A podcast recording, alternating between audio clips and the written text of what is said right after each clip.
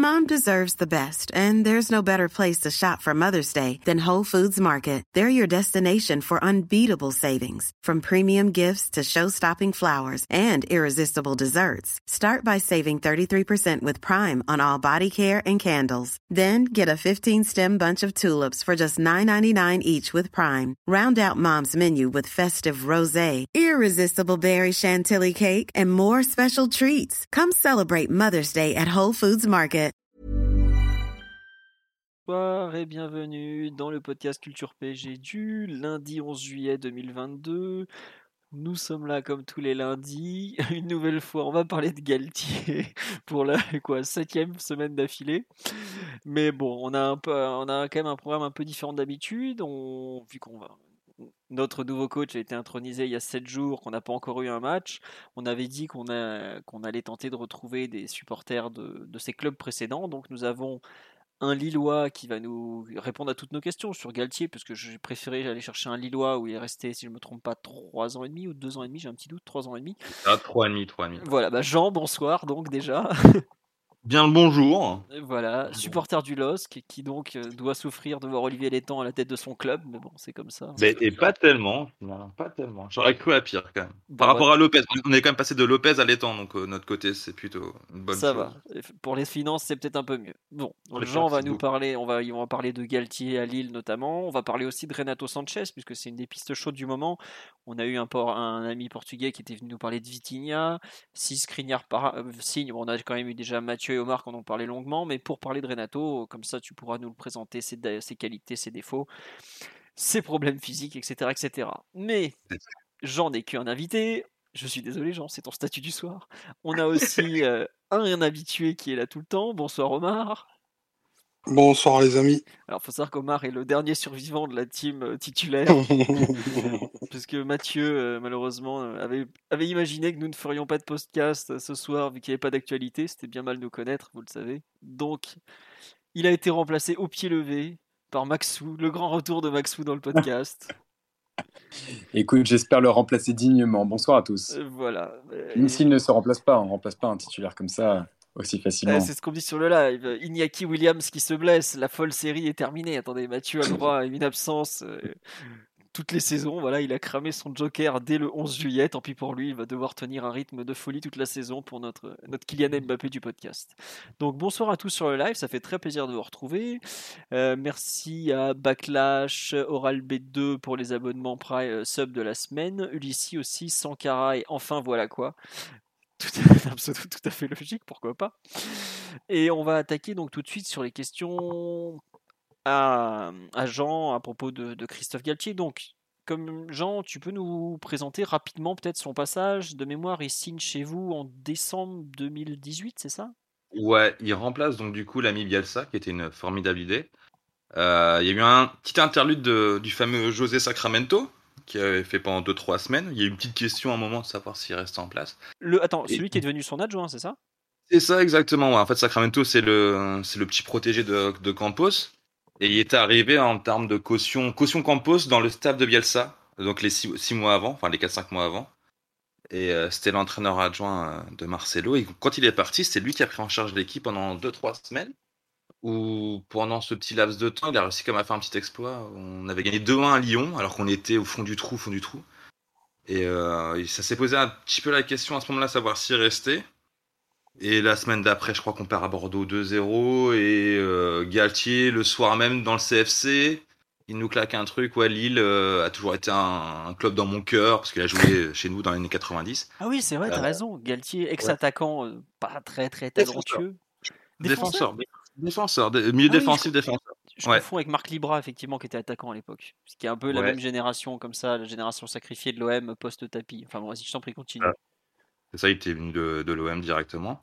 Et euh, donc, du coup, il a fait son petit speech sur le CFC. Et du coup, quatre jours plus tard, il est arrivé. Une semaine plus tard, il est arrivé chez nous. Dans un petit peu une situation, bah, on était 17e, 18e à ce moment-là. C'était déjà hyper compliqué. Et euh, clairement, au niveau des supporters lillois, c'était. euh, on était content qu'un mec de Ligue 1 arrive, parce que c'était euh, pas un problème de niveau de jeu ou tactique ou je ne sais quoi, c'était clairement un problème mental. Il y avait que des jeunes, c'était Bielsa qui avait fait façonner son équipe à sa façon avec Campos.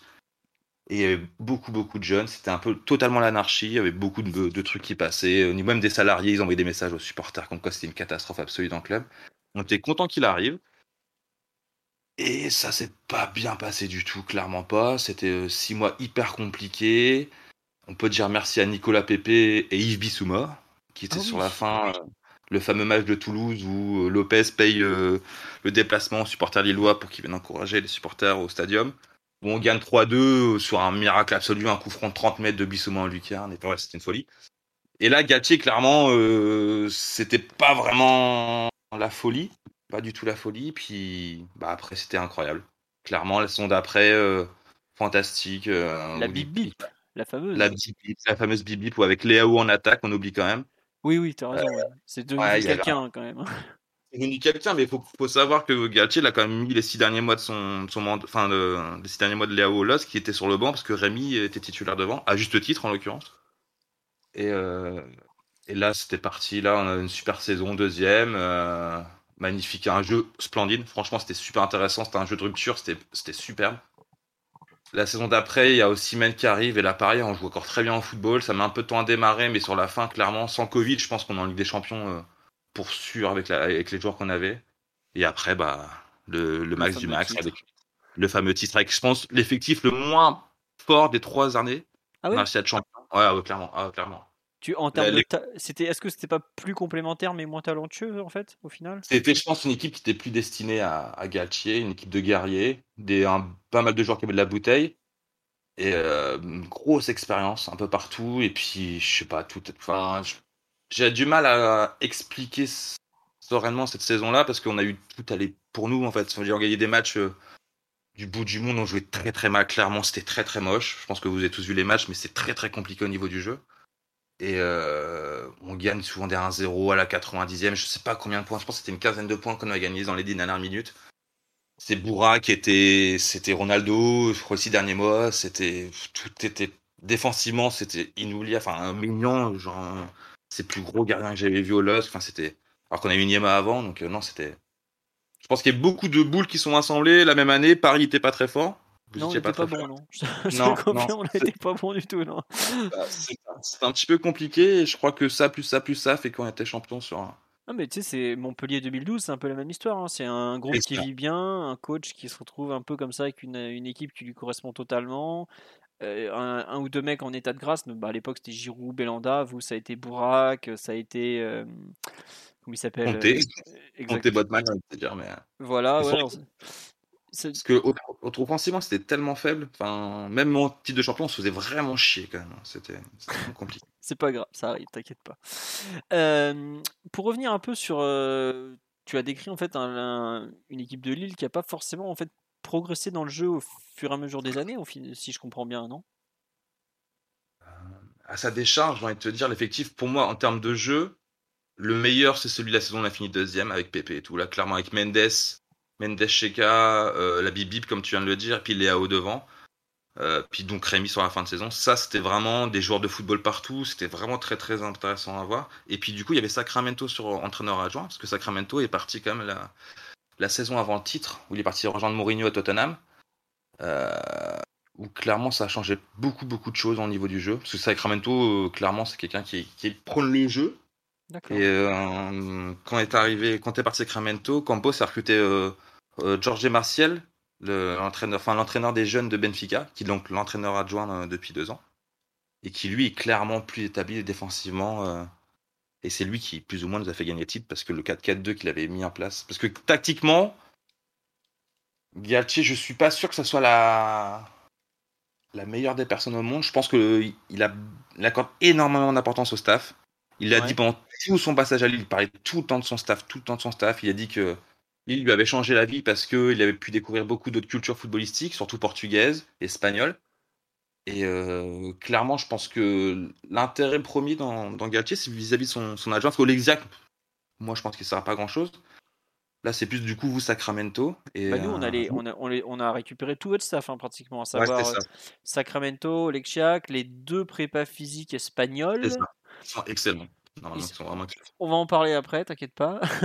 Euh, Omar et Max, on en a pas. Comment il s'appelle le mec des, de la vidéo? Vous avez retenu les noms ou pas? Il y a un Madir, c'est le, c'est quoi lui? C'est prépa physique, c'est ça? Ah, Je suis désolé. Je, Ah, il me semble pas. je- il me semble les. pas. je- je- attendez, je cherche culturepg.com staff. On devrait pouvoir l'avoir. Euh, on avait aussi. euh, attendez, attendez, attendez, je vais vous trouver. Donc, Georges Massier est resté chez vous. Euh, analyste vidéo, c'est Madir, voilà, c'est ça. Et le seul qu'on n'a pas pris qui est resté justement chez nous, c'est euh, l'entraîneur des gardiens, c'est Gianluca Spinelli, qui est un mec qui est arrivé dans les, valises de Buffon en- à l'été 2018, qui lui, pour le coup, n'a pas. n'a- n'a- bah, il est arrivé en même temps que Tourelle, mais il est resté. Quand Pochettino est arrivé, ils l'ont gardé. En fait, on a eu deux entraîneurs des gardiens pendant un an et demi, ça rime à rien. Voilà. Mais en tout cas, euh, on a un staff globalement, c'est le même qu'à Lille avant l'année du titre, en tout cas, puisqu'il n'y a pas Maciel, il y a Sacramento. Bon, Visiblement, Campos a tenté de ramener Maciel aussi. Donc euh, voilà. Et euh, Mais- plus Spinelli. Ouais. Et on- ce qu'on me dit sur live, bonjour à tous les liveurs, je, je vais poser vos questions peu à peu, vous inquiétez pas. Euh, Est-ce que Sacramento est un peu le, Jean-Louis Gasset de Galtier? Non, si je comprends bien, le Jean-Louis Gasset de Galtier, Jean-Louis Gasset étant l'adjoint historique de Laurent Blanc, c'était c'est plus Oleksiak, mais par contre l'éminence tactique, ça serait plutôt Sacramento. C'est ça, ouais, ouais, clairement. Sacramento, euh, bah, quand il est arrivé, il y a eu beaucoup d'articles sur lui à notre niveau. Et euh, tactiquement, c'est un buffle. Enfin, il connaît énormément de choses. Et il avait tenté pas mal de choses avec Galtier à Lille. On avait, donc on avait joué en- la, la saison où on a fini de jouer le maintien. Je vous avoue que je me souviens plus trop tactiquement comment il jouait, mais c'était pas très intéressant du coup. Et euh, la saison, on a fini second, c'est le 4-2-3-1 du coup. Et euh, la saison d'après, on a rejoué en 4-2-3-1 avec aussi une- un petit interlude, on a joué en 3-5-2. Et Ah. clairement, le, le 3-5-2, on l'a joué pendant trois semaines. C'est la plus grande déception de ma vie parce qu'on avait pratiqué un football qui était absolument fantastique. Franchement, c'était parfait pour notre effectif. Et en fait, on a perdu contre vous 2-0, un match vraiment pas bon. Et Galtier a décidé de, de revenir sur les bases d'avant. Et euh, donc, on n'a plus jamais revu le 3-5-2. Mais le 3-5-2, on avait fait un match contre Bordeaux et contre Valence, dont un match contre Valence, c'était vraiment incroyable. On avait fait peut-être 25 tirs à 3 contre Valence, qui pour nous, euh, petit club, enfin, c'était incroyable. Excuse-moi, c'est la saison, c'est la saison interrompue par le Covid? C'est C'est ça, 2019-2020 ouais, c'est ça, ouais, ces saisons-là, ouais. Et Exactement. donc, donc, le le 2-0 dont tu parles, c'est à Lille. Quand... Euh, je sais plus, je, je t'avoue que je pense que c'est contre vous qu'on a perdu, et c'était le. euh, Non, je pense que c'était au, Parc des- au Parc des Princes, on a perdu chez vous, euh, mais genre tranquille, quoi. Genre, on n'a même pas fait euh, l'effort novembre. devant. C'est ça, vous perdez 2-0 Ouais, en novembre sans rien faire de mémoire. C'est ça, c'est ça, ouais, c'est en dessous, ça, ouais. Et donc, du coup, bah, c'était au moment de la Ligue des Champions, phase de groupe de Ligue des Champions. Et là, on avait fait pendant 2-3 deux, trois semaines ça. Et c'était franchement, c'était super. Franchement, euh, on avait des joueurs exactement faits pour. On avait Soumaré André qui harcelait partout. Parce qu'André, pour 3-5-2, pour moi, c'est son système absolu. Il était partout. On a aussi Men devant qui sort ses tours de contrôle. Et enfin, c'était juste parfait. Et euh, bah, il a arrêté euh, après la défaite de Paris. Bah, après, mal, bien lui ont appris, hein, parce qu'on était champion l'année d'après. Mais clairement, le 3-5-2, à ce moment-là, on a tous vu un super football. Un super football pendant 2-3 semaines. Mais c'était Bah, très très cool. Juste, Et c'est un genre. Ouais, Ouais. non, mais je comprends cette histoire de regret. Il y a toujours comme ça des compos où on se dit c'était formidable et ça s'arrête parce qu'il y a un changement de ci, de ça. Il y a Galtier n'a pas forcément une image super positive en termes de jeu. Vous, à Lille, de ce que tu dis quand même, c'est que sur les trois saisons et demie, il y en a quand même deux où finalement c'était c'était pas mal du tout, non? Ouais, non, c'est pour ça. donc, il a fait clairement fonction d'effectif. Tout le temps fonction d'effectif. C'est-à-dire pendant deux ans, on avait des joueurs de ballon. C'était agréable.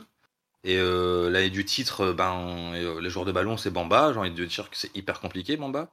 Oui. Donc, euh, donc ouais, il l'a fait avec les moyens du bord. Moi, je, clairement, je pense qu'il y avait un, un supporter de Saint-Etienne que je connais bien sur Twitter qui s'appelle Dylan. Je sais pas, Dylan Dussard, je sais pas si Oui, tu veux quelque chose. Très bien. Oui, voilà. En train Et lui m'avait- de, de se moquer des insiders stéphanois à longueur de journée. Vous pouvez pas le louper. C'est ça, voilà, exactement, voilà.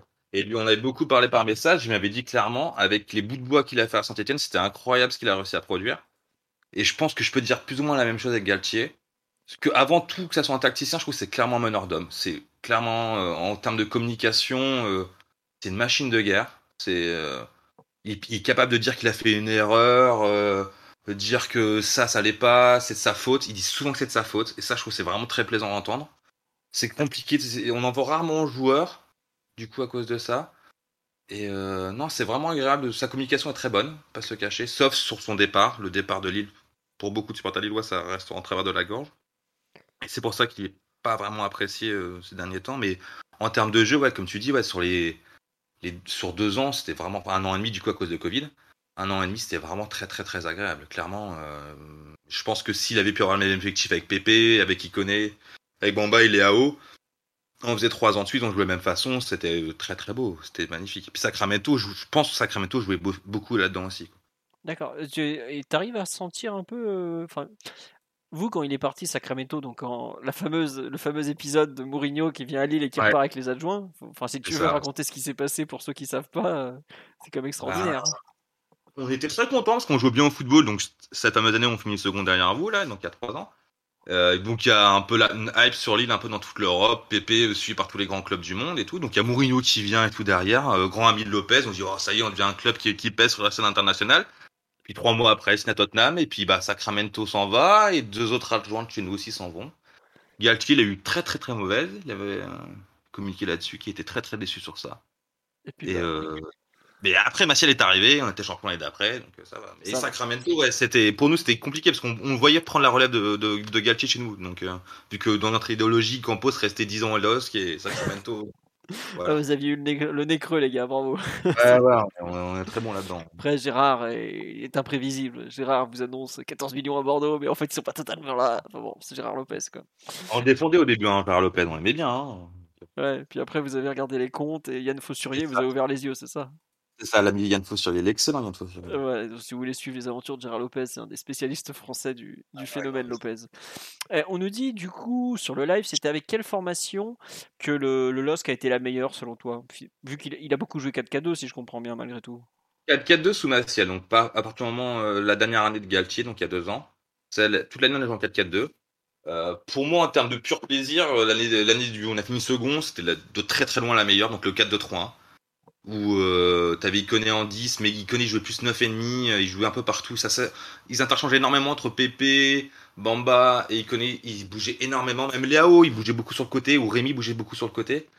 Et euh, c'est clairement, en termes de football, de contenu, euh, c'est clairement la meilleure année, le 4-2-3-1, euh, l'année où on finit seconde, c'est 2020 du coup, je pense, c'est ça? Oui, 2019, puisque... 2019, ouais. Ouais, ça doit être Oui, c'est ça. Ouais, parce que l'année suivante, c'est l'année du Covid. Ouais, tu as raison. Ouais, c'est ça. Du coup, exactement. Donc, l'année 2019, c'était clairement notre, en termes de plaisir de jeu, clairement 2019 euh, de très très loin. Moi, j'ai juste une question. Parce que tu, tu évoques justement, euh, enfin, on évoquait euh, auparavant cet aspect un petit peu sinusoïdal, enfin, que c'était pas forcément linéaire et, et, croissant en termes de qualité de jeu euh, que au contraire vous aviez vécu, on va dire les années entre 2000, si je, si je, je, comprends bien, entre 2018 et, et 2000, euh, enfin 2019 et une partie de 2019-2020 et surtout 2020-2021, des, des, très belles années en termes de jeu. Euh, jusqu'à votre euh, l'année du titre de champion où vous aviez au contraire peut-être davantage de, de solidité que, de, que, que, de créativité. Est-ce que c'est pas notamment lié aussi euh, aux, nombreux, euh, aux nombreux départs et aux nombreux changements qui sont surtout en attaque? C'est-à-dire qu'on voit, enfin, si tu, me dis si je me trompe, hein, mais j'ai l'impression que ça fait quand même, ça faisait au moins 2-3 ans que vous aviez une base défensive assez solide, avec Maignan qui était en progression constante, euh, avec toujours José Fonte, Thiago Giallo, Zeki Félix, euh, votre milieu de terrain, vous avez fait partir Thiago Mendes, mais finalement remplacé par Benjamin André euh, avec Sheka. Euh, avant, il y avait Boubakari Soumaré. Donc, on va dire. Et puis évidemment, Renato et, et, et Euh, ça faisait, ça faisait peut-être 2-3 ans où vous aviez cette base entre la défense, le, enfin, le gardien, défense, milieu de terrain.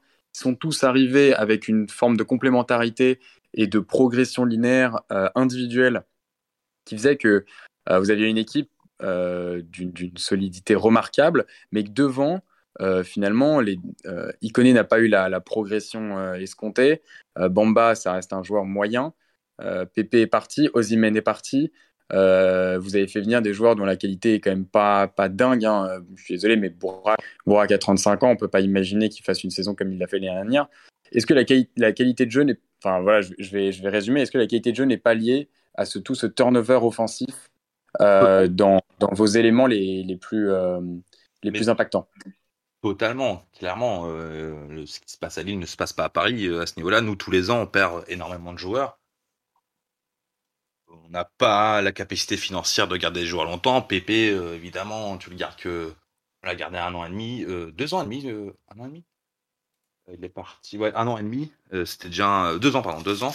C'était déjà un vrai miracle, vu son talent qu'il a. Renato, il est resté trois ans, c'est un vrai miracle aussi. Vu il devait partir l'an dernier, hein, faut, faut, le dire. Il devait passer l'an dernier. merci Barcelone et son manque d'argent. Mais euh, oui, clairement, tous les ans, tu perds 2-3 joueurs offensifs et puis tu les remplaces, comme tu dis, par Bourak Wilmas, qui clairement, en dehors, de, la surface de réparation, il sert vraiment à pas grand-chose, si c'est à remonter euh, le bloc équipe euh, sur un dégagement de Ménian ou je ne sais quoi. David, c'est pareil. David, j'adore David. C'est pas quelqu'un qui crée du jeu, tout ce que tu veux. Donc, on a perdu énormément de talent technique. Clairement, ça, c'est énorme. Enfin, je veux dire, Bamba, comme tu dis, Bamba, c'est plus qu'un joueur moyen, c'est un joueur médiocre, clairement très médiocre. Il va juste très vite, c'est tout ce qu'il fait. Et après, bah ouais, tu perds, euh, t'as perdu Arujo, t'as perdu Pépé, là, t'as perdu Econesté cet hiver. Euh, mais même avant, euh, comme tu dis, la première saison d'Iconé avec Bamba et Pépé, c'était fantastique. Après, c'était bien plus compliqué. Euh, T'avais Léao, pareil, tu perds Léao qui clairement il a apporté une autre chose que Rémi. Rémi aussi est parti. Donc oui, oui, non, mais c'est pas du tout pareil que Paris à ce niveau-là. Et il a fait vraiment avec les moyens du bord. C'est pour ça que j'ai des difficultés à critiquer euh, Galtier. Sportivement, c'était juste parfait. Il a fait ce qu'il avait tout le temps. Tu peux pas créer du football avec Bamba, Bourak, David et puis euh, Rougeau les dernières. C'était beaucoup trop compliqué. C'était pas possible. Ou Youssouf, Yadidje. Enfin, c'est beaucoup plus compliqué que avec Pepe, Bamba. Euh, il connaît quand il en dit c'est parfait. Il est à haut. Enfin, c'est pas pareil. Même Mendes, c'est un super joueur. C'était un super joueur à Lille. La saison qu'il a fallu, c'était parfait. Bah, à Lyon, il a fait son trou au final. Comment? Ouais, mais en défense centrale. À Lyon, ouais, du Ouais, mais souvenez-vous, à un moment, il était vraiment au fond du trou, il a su rebondir et tout. Euh, c'est pas. Oui, parce qu'il a, il a des ressources mentales, mais quand tu vois qu'un quand un milieu de terrain est déplacé en défense centrale, euh, c'est quand même pas forcément un très bon signe sur sa qualité technique et euh, sur, son, sur, son, sur sa progression. tu vois, avec un Gonalon ou à l'ancienne, ou un Toulalan, quand il T'es tellement Ligue 1 euh, version campagne, c'est extraordinaire. non, pour ah, revenir. Mais, mais, juste une deuxième question. Je, je, eh, tu fais pas une question de politicien qui dure 5 minutes. Hein. La dernière, j'ai. D'accord, bah, même plus du début. je, vais, être beaucoup plus rapide, mais je sais pas si, si, Jean pourra nous donner la réponse parce que euh, faudrait aussi un, un supporter niçois. J'ai l'impression, parce que tu, tu, mets en avant ses qualités de meneur d'homme, et, et, je pense à juste titre, mais c'est marrant, j'ai l'impression qu'à Nice, c'est justement ce qu'il n'a pas réussi à, à réaliser. Euh, et qu'il n'a pas réussi à entraîner un groupe derrière lui. Et est-ce que c'est pas lié peut-être à l'âge des joueurs euh, au fait que bon bah est-ce que c'est lié à aux individualités à Nice qui sont des joueurs peut-être plus friables mentalement euh, que, que, ceux de Lille où ils pouvaient compter sur des vrais leaders comme bah, on les a cités, hein, Font, André, etc. et par rapport à Lille où vraiment on a vu des, des un groupe euh, d'une. Euh, la capacité à marquer dans les dix dernières minutes était, était assez folle et à gagner un 0 en fermant le but, en fermant le. En fermant la. la, la euh, en fermant le, le, jeu, voilà, a été a, fondé votre, votre titre de champion. Bah clairement, c'était Gatier après les six mois où on a joué le maintien. Il a demandé à Campos, il dit il me faut un jour d'expérience par ligne, mais un joueur vraiment d'expérience. Donc du coup, bah Campos il lui a ramené quoi? Euh, il lui a ramené Fonté, il lui a acheté André quasiment directement. Puis du coup, on a eu Bourak l'année d'après. Mais là, il y avait Rémi qui était arrivé. Donc du coup, tu avais trois à chaque ligne. Tu avais un mec full expérience. Et euh, bah, tout a changé. Et clairement, je pense qu'il n'a pas eu ça à Nice. Parce qu'à Nice, quand il est arrivé à Nice, il, voulait, euh, il a fait la même petite blague qu'il a fait au Niçois là en arrivant chez vous. Il a dit bah, Je vais recruter personne de Lille. Bah, bien sûr, au bout de deux semaines, on apprend qu'il veut absolument Bourak qui vienne à Nice. Et bon, il est resté chez nous. Mais euh, Delors, je pense que Delors, en termes de charisme, d'envie, euh, par rapport à un Bourak, c'est un peu le jour et la nuit. Et il n'a pas eu du tout ça à Nice. Moi, je pense que l'attaque, euh, même si des joueurs hyper talentueux, on s'entend. Kluivert, Gouiri, tout ce que tu veux. Mais c'est t'as pas quelqu'un qui va guider en termes d'expérience comme tu veux, comme tu pouvais l'avoir à Lille avec Bourak, quoi. Avec Bourak en devant, avec André qui était parfait dans son rôle aussi, puis Fonté qui qui malgré si j'apprécie énormément Dante, Dante clairement sportivement à l'heure actuelle c'est inférieur à un Fonté. Mhm. Donc euh, ouais c'est ça, il, a toujours demandé un joueur d'expérience par ligne et ce qu'il n'avait je pense n'avait pas à, à, Nice quoi. C'est intéressant parce que du coup ça rejoint un petit peu l'idée que c'est un meneur d'homme mais dont la, dont la, qualité tactique euh, n'est pas à remettre en cause. Hein. C'est juste que c'est pas, c'est pas peut-être pas, c'est pas Pep Guardiola, hein, il va pas, il va pas le, devenir, il n'a pas vocation à, l'être. Euh, mais peut-être qu'il s'appuie, il a besoin de s'appuyer quand même sur trois, quatre leaders de, ben, comme, comme tout entraîneur, mais, mais il a peut-être plus qu'un autre, et peut-être tendance à, déléguer euh, une espèce de, de leadership naturel, euh, un faux capitana à trois, quatre joueurs cadres donc il a, il a besoin comme, euh, comme véritable relais euh, sur, le, sur le terrain et qui, euh, qui sont ses hommes de confiance. Enfin, je sais pas trop comment, comment tu. moi, d'un point de vue extérieur, c'est comme ça qu'on voyait des, des Fontes, des André. il y avait ce, ce côté peut-être un peu comme à, nous avant avec Laurent Blanc, ce qu'on a connu quand il y avait Thiago Silva, Ibra, Exactement, donc des, des, des, vrais cadres qui étaient capables d'être d'être le relais de l'entraîneur. Est-ce que Galtier, lui, n'a peut-être pas connu ça, n'a pas eu ça à Nice, ou pas suffisamment, et avait ça à Lille, et ce qui a peut-être été l'une des clés de, votre succès? Ouais, clairement. Et puis il y avait, euh, tu vois, il a, il a, instauré une sorte de conseil des sages où clairement les plus euh, charismatiques. Ah, voilà, c'est ça. Voilà. il avait claqué. Il y, a, il y a un autre joueur que je n'ai pas cité, c'est Jérémy Pied, qui a eu une importance capitale dans notre, dans notre titre, même s'il a joué trois matchs. Clairement, je pense qu'il a besoin de relais auprès des joueurs, euh, d'exemples parce que Fonte est un exemple parfait, Pied était un exemple parfait, Borak est un exemple parfait, André aussi. Et il avait besoin euh, de ces joueurs-là pour montrer que, voilà, ces joueurs-là, ils font, ça. Donc les jeunes, vous devez suivre plus ou moins. Et, et ce qui nous a manqué au début, et ce qu'on a eu euh, sur les trois dernières années avec Galtier, et euh, je sais, à Nice, je sais pas, parce que c'est vrai qu'il y a Schneiderlin et tout, mais je, je, connais pas trop le joueur, j'ai pas trop trop suivi la saison de Nice, donc je peux pas trop en dire plus. Mais à, à Lille, il a fonctionné comme ça. Et euh, quand Rémi est parti, direct, qu'est-ce qu'il a demandé euh, Galtier à Campos? Ben, Il me faut encore un attaquant expérimenté. Et qui est arrivé ben, C'est Bourak qui est arrivé. Et Bourak, c'était aussi parfait là-dedans. Donc c'était vraiment une synergie entre les plus jeunes et les plus vieux. Ça a très bien fonctionné. Ça a extrêmement bien fonctionné. Et, et, et donc, donc Rémi et Bourak, c'est des demandes de Galtier? Pour toi C'est euh... pas, pas, des, pas des propositions de Campos dans, sa, dans son modelage de l'effectif? Ah, Galtier, Galtier, il a rien fait euh, dans le recrutement, il a absolument rien fait. Il a juste demandé des je profils, veux ça. Ouais. Voilà, il, oui, oui, voilà, non, oui, voilà.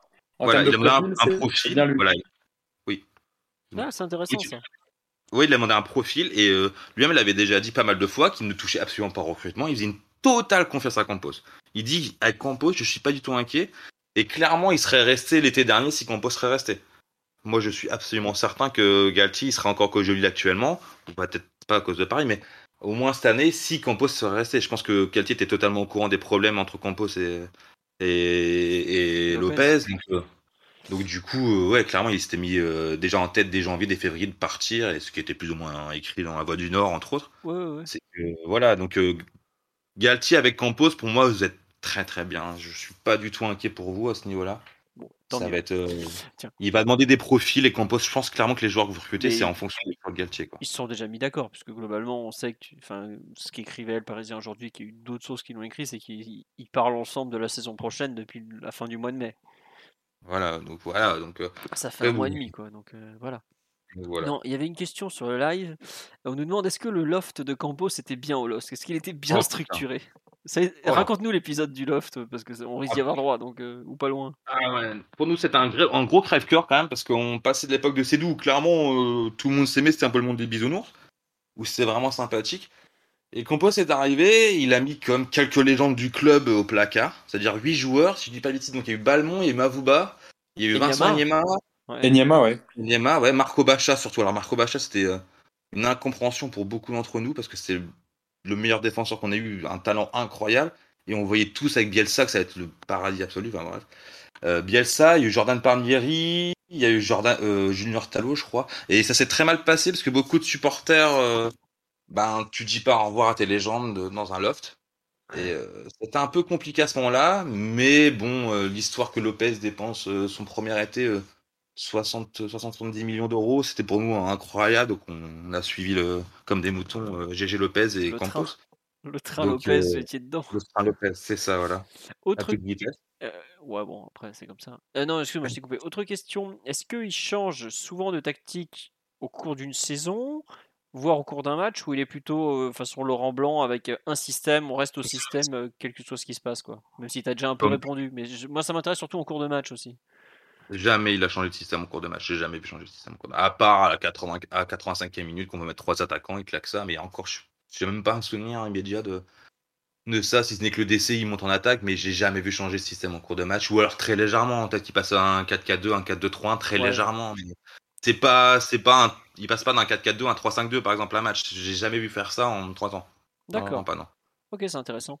Euh, oui, Question, Max alors, dans, dans- dans la lignée de ce que je viens de dire, est-ce qu'il aborde différemment des matchs? Alors, j'imagine qu'il aborde différemment des matchs, hein, mais euh, je ne sais pas si, si Philo, tu veux tout de suite en parler. J'imagine qu'on le but, c'est c'est de finir par en parler. C'est Oui. son rapport au, au match de Ligue des Champions. Oui, tout à fait. Bah, tu vois, on me le Et- demandait sur le live, donc tu. Et- Quel, co-animateur tu fais, Max? À part que tu fais des questions plus longues que les réponses, mais sinon, quel travail Vas-y, continue.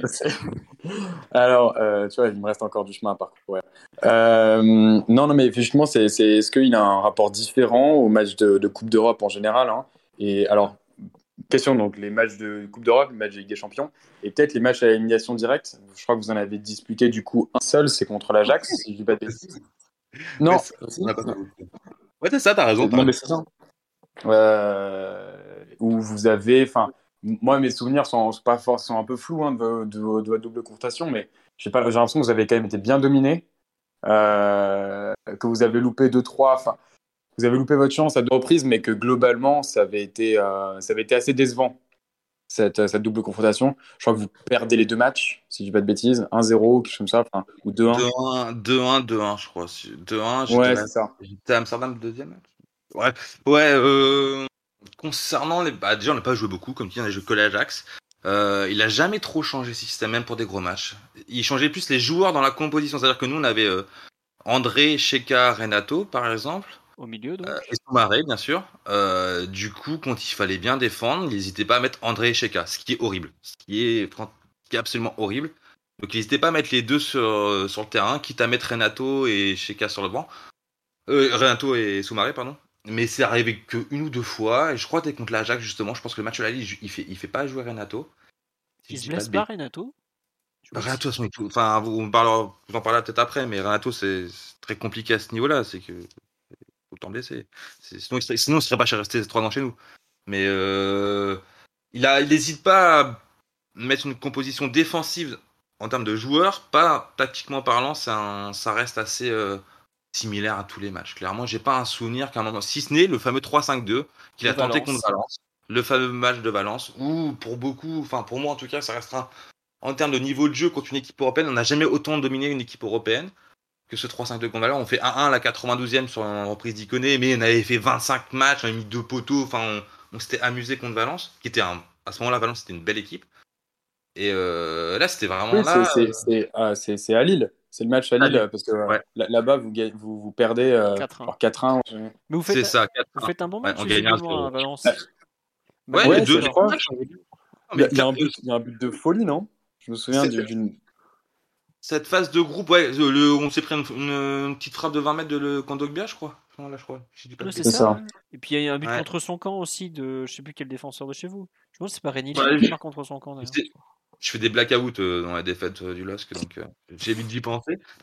Mais euh, euh, ouais, cette euh, phase de Ligue des Champions, on était clairement en termes de niveau de jeu, on était largement au niveau de l'Ajax, de Valence.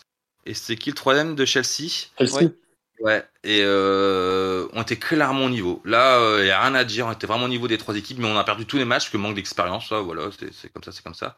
Donc, donc le tu premier l'imputerais pas, tu pas à des innovations tactiques, à des un- Non. à une Non. frilosité, euh, non, Non, non, non, D'accord. parce que tu vois, à ce moment-là, on avait Gabriel en défense, euh, défenseur Ouais. d'Arsenal. Et euh, le premier match contre l'Ajax, il fait deux bourdes, et Maignan fait une bourde aussi, alors que enfin, c'est les, je- voilà, c'est les trois bourdes qu'ils ont fait au LOSC. Enfin, Maignan en a fait beaucoup au début, mais sur les deux dernières années, il n'en avait fait aucune. Trois dernières années, il n'en faisait aucune. Gabriel n'en faisait aucune, et c'est voilà, c'est sur ces matchs, on a fait des bourdes de joueurs qui nous arrivent absolument jamais, où tu sens que la pression, euh, ils n'étaient pas habitués, parce que Lille, tout va bien, la vie est belle. Et donc, dès que tu joues un match de des champions, il y a beaucoup de recruteurs, il y a beaucoup de monde. Donc là, clairement, il y a eu un, petit peu une trace dans le caleçon parce que voilà, on s'est pris euh, énormément de buts de casquette euh, qu'on ne prend absolument jamais euh, habituellement, tu vois. Alors dans ce cas, une question follow-up, c'est votre très bon votre très bon parcours là cette saison en Ligue des Champions. tu le tu mettrais au crédit de, de votre gain d'expérience par rapport à certains joueurs un peu importants qui qui ont su justement, enfin dans les matchs contre l'Ajax, Valence qui avait été un peu un peu tendu, euh, mais que vous aviez perdu cette année. euh, les les Séville, c'est Wolfsburg, oui, Séville, je crois. Ouais, Euh, Séville et euh, Euh, Salzbourg.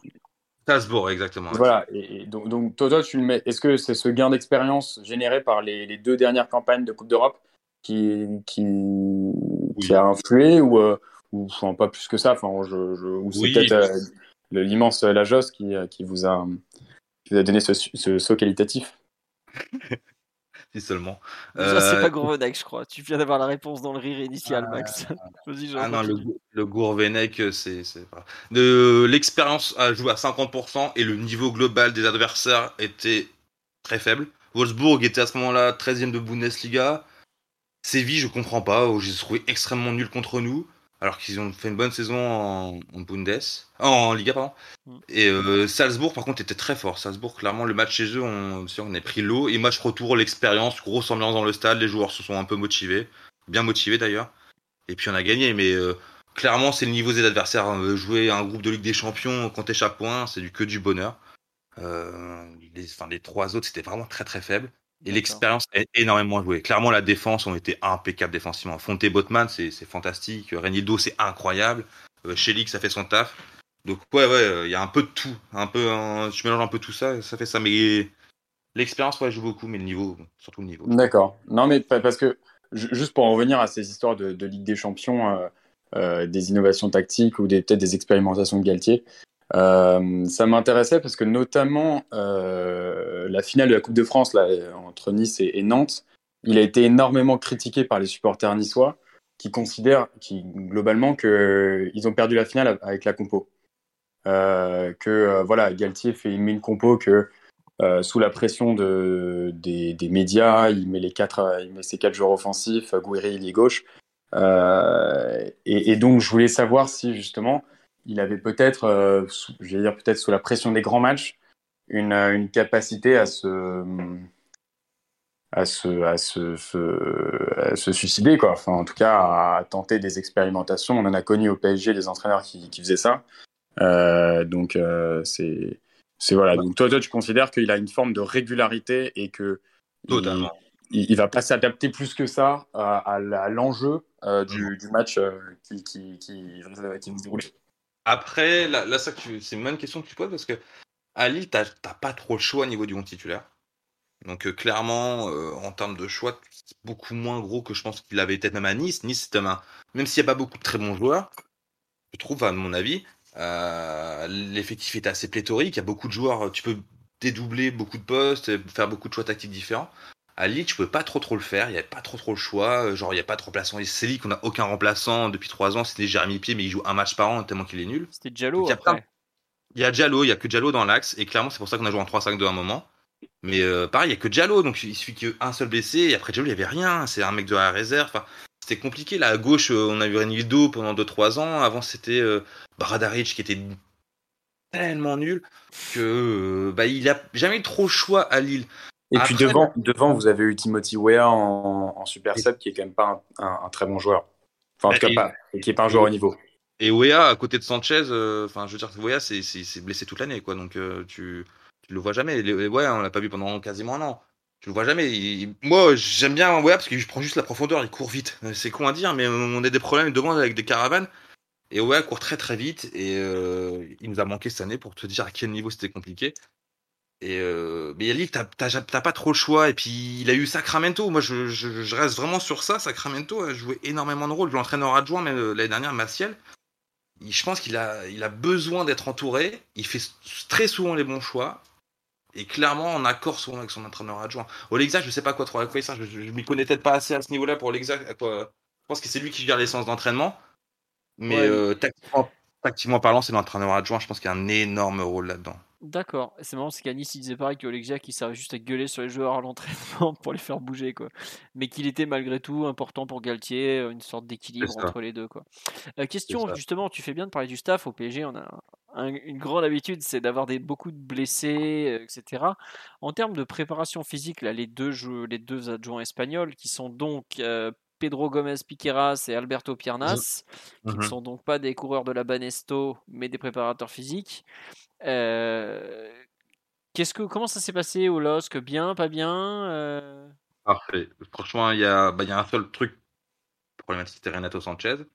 Mais euh, à part ça, on a eu clairement, on a eu zéro blessure pendant deux ans. On, on parle quand même, enfin, Bourak a quand même joué comme 32-33 matchs l'année dernière à son âge.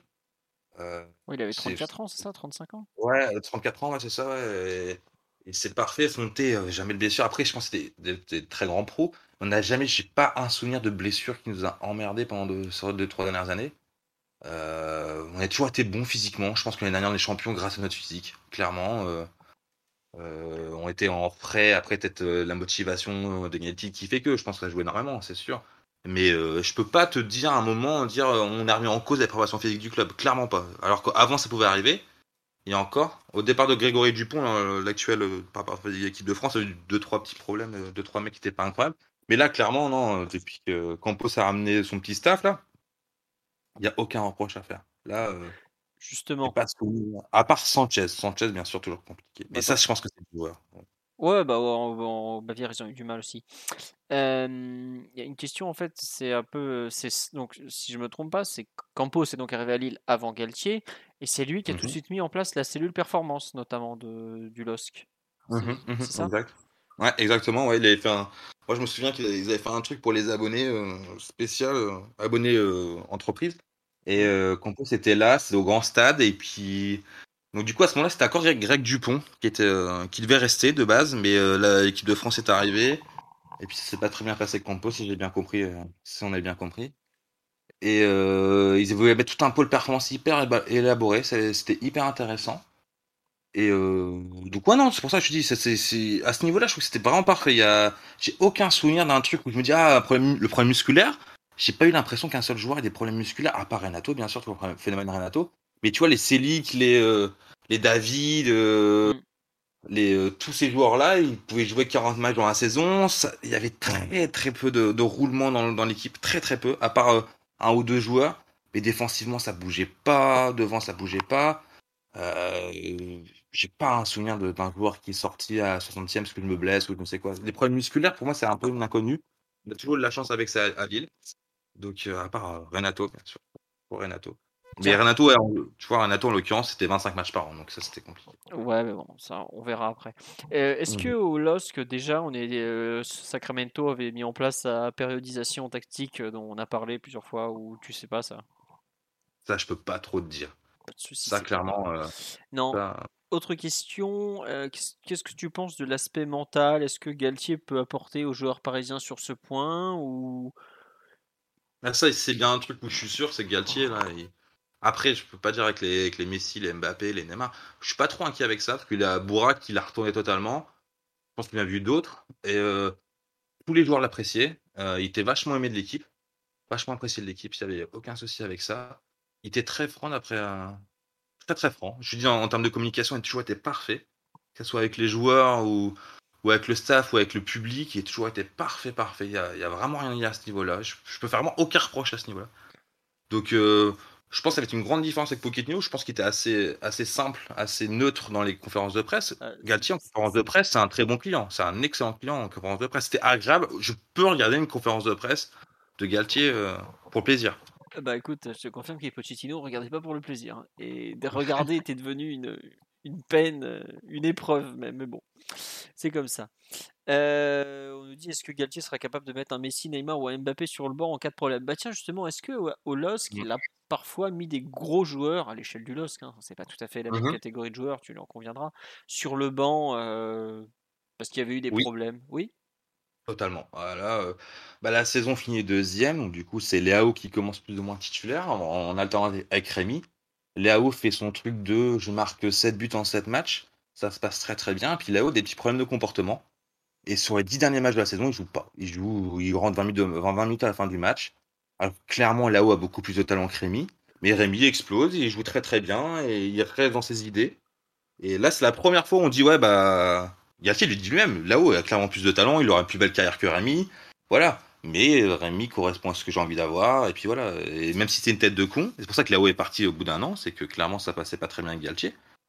Euh, il l'a mis sur le banc et tout. Euh, donc ça c'est la première étape. Après il y a eu bah, Renato aussi, on peut se cacher. Renato, la saison du titre, on oublie souvent, mais les 3-4 derniers mois, Renato il joue très très peu, il rentre vite fait en fin de match, ou alors il joue sur le côté. Il joue pas dans l'axe parce que Soumaré et André se sont imposés tous les deux. Euh, Enfin, Soumaré surtout s'est imposé. Et euh, Soumaré a littéralement pris la place à Renato, non pas en termes de niveau. Enfin, il jouait très bien. Soumaré, il n'y a rien à dire, c'est un excellent milieu de terrain. Renato à 100% est bien meilleur que Soumaré. Mais c'est juste que ça fonctionnait très bien à deux et tant pis, Renato, bah, tu vas sur le banc et tu es le douzième homme. euh, Tu vas, soit tu vas jouer à droite quand il y a un absent, ou, ou s'il y a un excellent allié gauche, ben, je vais te mettre à milieu droit parce que tu vas bien défendre sur lui. Et, et voilà, ou alors euh, contre Angers, c'est lui, il, il jouait au milieu droit aussi, mais clairement, il n'était plus du tout titulaire sur les six derniers mois, enfin les quatre derniers mois euh, de la saison du titre. C'était eu, il y a eu Iconé aussi. Il ouais, venait, pareil. il vient d'être international en plus. Ouais, clairement, clairement, il connaît. Il a pas hésité à mettre plein de fois sur le banc. Euh, on a eu, beaucoup de joueurs en vrai. Il, il, a- il a jamais trop hésité, à part ta défense centrale où clairement il a jamais touché à ça. Maignan, pareil, il avait mis sur le banc, il avait mis, euh, euh, il avait testé d'autres gardiens, c'était pas fameux non plus. La saison du maintien. Il avait fait quoi d'autre comme un peu? Ouais, bah voilà, la majorité c'est à peu près ça. Ouais, non, il a pas hésité en tout cas. Après, bon, Si, si, ouais. Il y a peut-être un joueur, euh, Bamba, euh, genre il l'a jamais mis sur le banc en deux ans et demi, on- personne ne sait pourquoi. euh, à part ça, sinon, ouais, il a mis, euh, il n'hésitait pas à mettre sur le banc, sans aucun souci. Omar, il y a des gens qui s'inquiètent. Es-tu là? Et tu, et tu es absent? Est-ce que tu as une question peut-être pour notre ami Jean? Parce que le- Je suis là. Je suis. Les gens me disent suis mais. Omar il est pas là. Mais si si il est là, mais il estime qu'il a, Si, il si, a je pas de suis là. question, donc euh, je vais pas le forcer. Mais J'écoute, j'écoute très tranquillement euh, ce- cet échange. Euh, Question pour moi, tout le monde sait que je suis un galettophile. Un galettophile, formidable terme. Euh, non, bah tiens, si t'en as pas, en tout cas, c'est pas très grave. Il y a sur là, il me demande est-ce qu'il aime avoir un 11 type qu'il reconduit à chaque match ou il fait un peu tourner euh, l'ami Galette, euh, Jean Bah, à part un ou deux postes, ça reste très sensiblement, euh, ça bouge pas, quoi. Clairement pas. Ou alors, à un moment, il fait un changement d'un coup sur deux, trois joueurs et ça va rester quelques matchs. Mais euh, c'est très rare que ça bouge.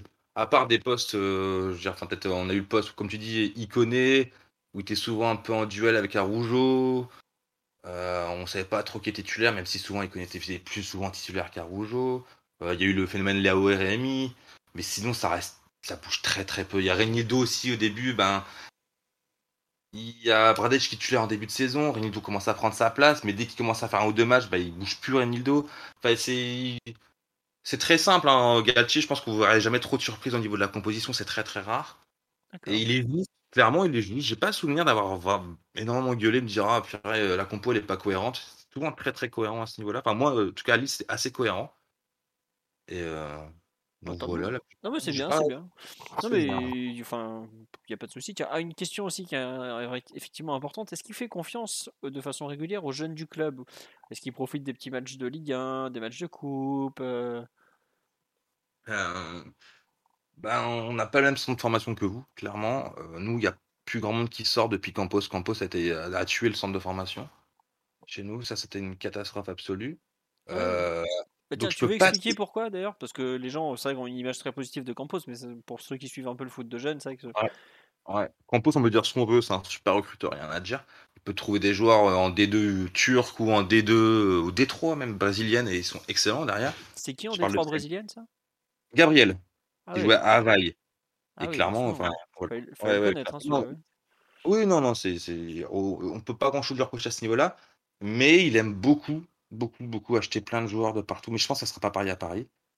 Parce que clairement, dans le centre de formation, ça ressemblait plus à un, à un campus Erasmus. Euh, c'était toute l'Europe, tout le monde entier qui était dans notre euh, dans le centre de formation. Il y a plus grand mec, plus grand monde de notre euh, région, de, de France. Et euh, c'était, bah, il y a personne qui est sorti. Je peux pas vous citer un joueur qui Bah, est le, sorti. le dernier, c'est il y, y a Angel Gomez là en ce moment. Ouais, mais il a rien, il a pas été centre de formation, tu vois. Il est, il est arrivé euh, prêté directement au Boavista. Il a même pas joué une seule fois, puis il est arrivé juste l'été dernier, en fait, tu vois. D'accord. Et, et, et depuis Ma- et Martin Terrier, il était euh, pré, pré-Campos. Matin Tarien, c'était pré-Campos, ouais. C'est c'est l'époque Van Ok. Damme. C'est- Van Damme, il est arrivé, il claquait beaucoup chez les, chez les petits jeunes. Puis, pareil, Terrier a joué. euh, bah, Terrier, c'est le dernier en date euh, du cru qui est sorti du centre de formation. Clairement, il n'y a pas. Je je réfléchis, hein, mais en. Ouais, parce ça, que c'est un, gros problème. Terrier, si je me trompe pas, c'était la belle génération 97 avec les flips et tout ça, là, qui a finalement pas fait grand ça, chose. ouais. Avec six flips, ouais. Exactement. T'as eu flips, t'as eu un. T'as eu Terrier, mais les deux, enfin, on a un problème avec les jeunes chez nous, c'est qu'ils jouent cinq matchs, ils s'en vont. T'as eu- On a eu Pavard aussi, qui était un, Oui, qui- avant, tu vois. Mhm. Et, Pareil, Pavard, c'était un gars du quartier, il est vite parti. Mais sinon, voilà, c'est les trois derniers, les trois Lips, Terrier, Pavard, c'est les trois derniers qui sont sortis de chez nous. Et euh, c'est très vieux au final, c'est très, ça devient très très vieux. Donc, euh, sinon, il y a les postes-formation où là, on était plutôt pas dégueulasse. On, en connaît quelques-uns. Oui, du coup, oui, du coup, bah, il y a un qui joue chez vous. Euh, là, il y a Bissouma qui, est, qui est parti. Et puis, ouais, c'était hyper compliqué. Compo, ça avait recruté énormément de monde dans les pays baltes. On en avait plein. On a eu des, des Zeka qui n'est pas comme Sheka, mais Zeka. On a eu des Jakubec, là, qui est maintenant, qui il y a un contrat jusqu'en 2025. On sait pas à quoi il sert. Il y a énormément de jeunes, des Urosama, enfin, des jeunes de partout, du Portugal, d'Afrique, d'amener de partout, et il y a personne qui est sorti, et ça a totalement détruit la centre de formation. On a eu trois directeurs de centre de formation, on a eu Mathéus, euh, on a eu euh, celui qui est d'Etriel qui est parti à Toulouse là maintenant. Enfin bref, c'était une- c'était l'apocalypse. Le- La formation à Lille pendant la période Campos, c'était vraiment une apocalypse de A à Z. Il y a, y a rien de bien à sortir. Ok. bon. Moi, j'ai j'ai une question euh, sur, qui, qui peut se répercuter sur le PSG. C'est la gestion des gardiens. Euh, D'une part, parce que tu as dit, Maignan, euh, il n'a pas hésité à le mettre sur le banc la, les six premiers mois. Quand il enchaînait un peu les boulettes, c'était compliqué. Et le deuxième point, euh, mais c'est dommage parce que cette année, bah, c'était pas, pas Galtier alors que vous aviez deux gardiens un peu. euh, Enfin, vous aviez une espèce de, de, de 1-1 bis un peu bizarre. Mais l'année d'avant, vous aviez déjà Léo Jardim, si je dis pas de bêtises, ou est-ce qu'il est, il est encore prêté euh, Bah, Léo Jardim est, Léo Jardim est arrivé au bout d'un an, euh, un an en version Campos pour venir second gardien du LOSC. Et clairement, d'après ce qu'on avait compris, euh, on lisait un peu partout, il était vraiment très très bon. Il, il méritait pas d'être second gardien, sauf que devant lui, bah, t'as Mike Maignan qui est juste exceptionnel. Donc euh, Lopez l'a prêté à Boavista. Il a fait une saison pas ouf ouf ouf à Boavista. Euh, donc il est revenu cet été. Il devait être second gardien derrière Ivo Girbic. Enfin, il a commencé titulaire en contre Metz. Euh, on s'est pris trois buts, ça allait pas du tout. Donc Ivo Girbic est arrivé. Et pareil, c'était une chèvre. Enfin, il était- où- je pense que vous avez tous vu le Mm. match euh, Lille-Paris où il te fait trois buts pour vous. euh, Ouais, ouais. Très bon gardien, excellent. voilà, voilà, c'est ça. Et euh, donc, fin, il a mis sur le banc Maignan les six premiers mois, Galtier, là, euh, la saison où on jouait le maintien. Clairement, parce que Maignan était. Je j'ai pas trop d'équivalent visuel à vous. C'est une catastrophe. C'était affreux. Maignan, euh, à ce moment-là, dire que ce qu'il est maintenant. Bernardoni, quoi. C'est même pas mais Bernardoni à côté, c'est Bouffon, tu vois. C'était impossible à savoir. C'était Maignan, c'était une boulette par match. C'était de légende. ah, mais c'était, je, je pense que tu peux avoir, tu peux faire une, une vidéo euh, sur les six derniers mois de Maignan, les six derniers mois de Maignan, la saison 2018, 17, 17, 18, bref. Et euh, c'était, c'était impossible de voir de ce qu'il est venu maintenant. Et puis l'année d'après, ben, mentalement, il est revenu à 100%. Et puis c'était le meilleur gardien euh, qu'on ait eu, euh, notre histoire, je pense, on peut dire sans trop le légitimer. C'est clairement euh, incroyable. Et donc là, il n'y a pas eu d'hésitation concernant Galtier, parce que tu as Maignan qui est monstrueux tout le temps. Quoi. Ok, bon. Je pense qu'on a fait le tour, non, concernant les questions à, à Galtier, euh, à part Max ou Mars, si vous en avez une autre, mais on a, on- là, on a, globalement, on a bien balayé le personnage, les divers changements tactiques, etc., etc., ce qu'il a pu faire de bien, de moins bien, mais c'est marrant, c'est que dans, dans ce que tu racontes, Jean, on revient toujours un peu à ce qu'on a à Paris aussi, euh, Campos, euh, les adjoints. Le fait qu'il arrive avec ses adjoints chapeautés par Campos, c'est vraiment la reproduction du modèle lillois.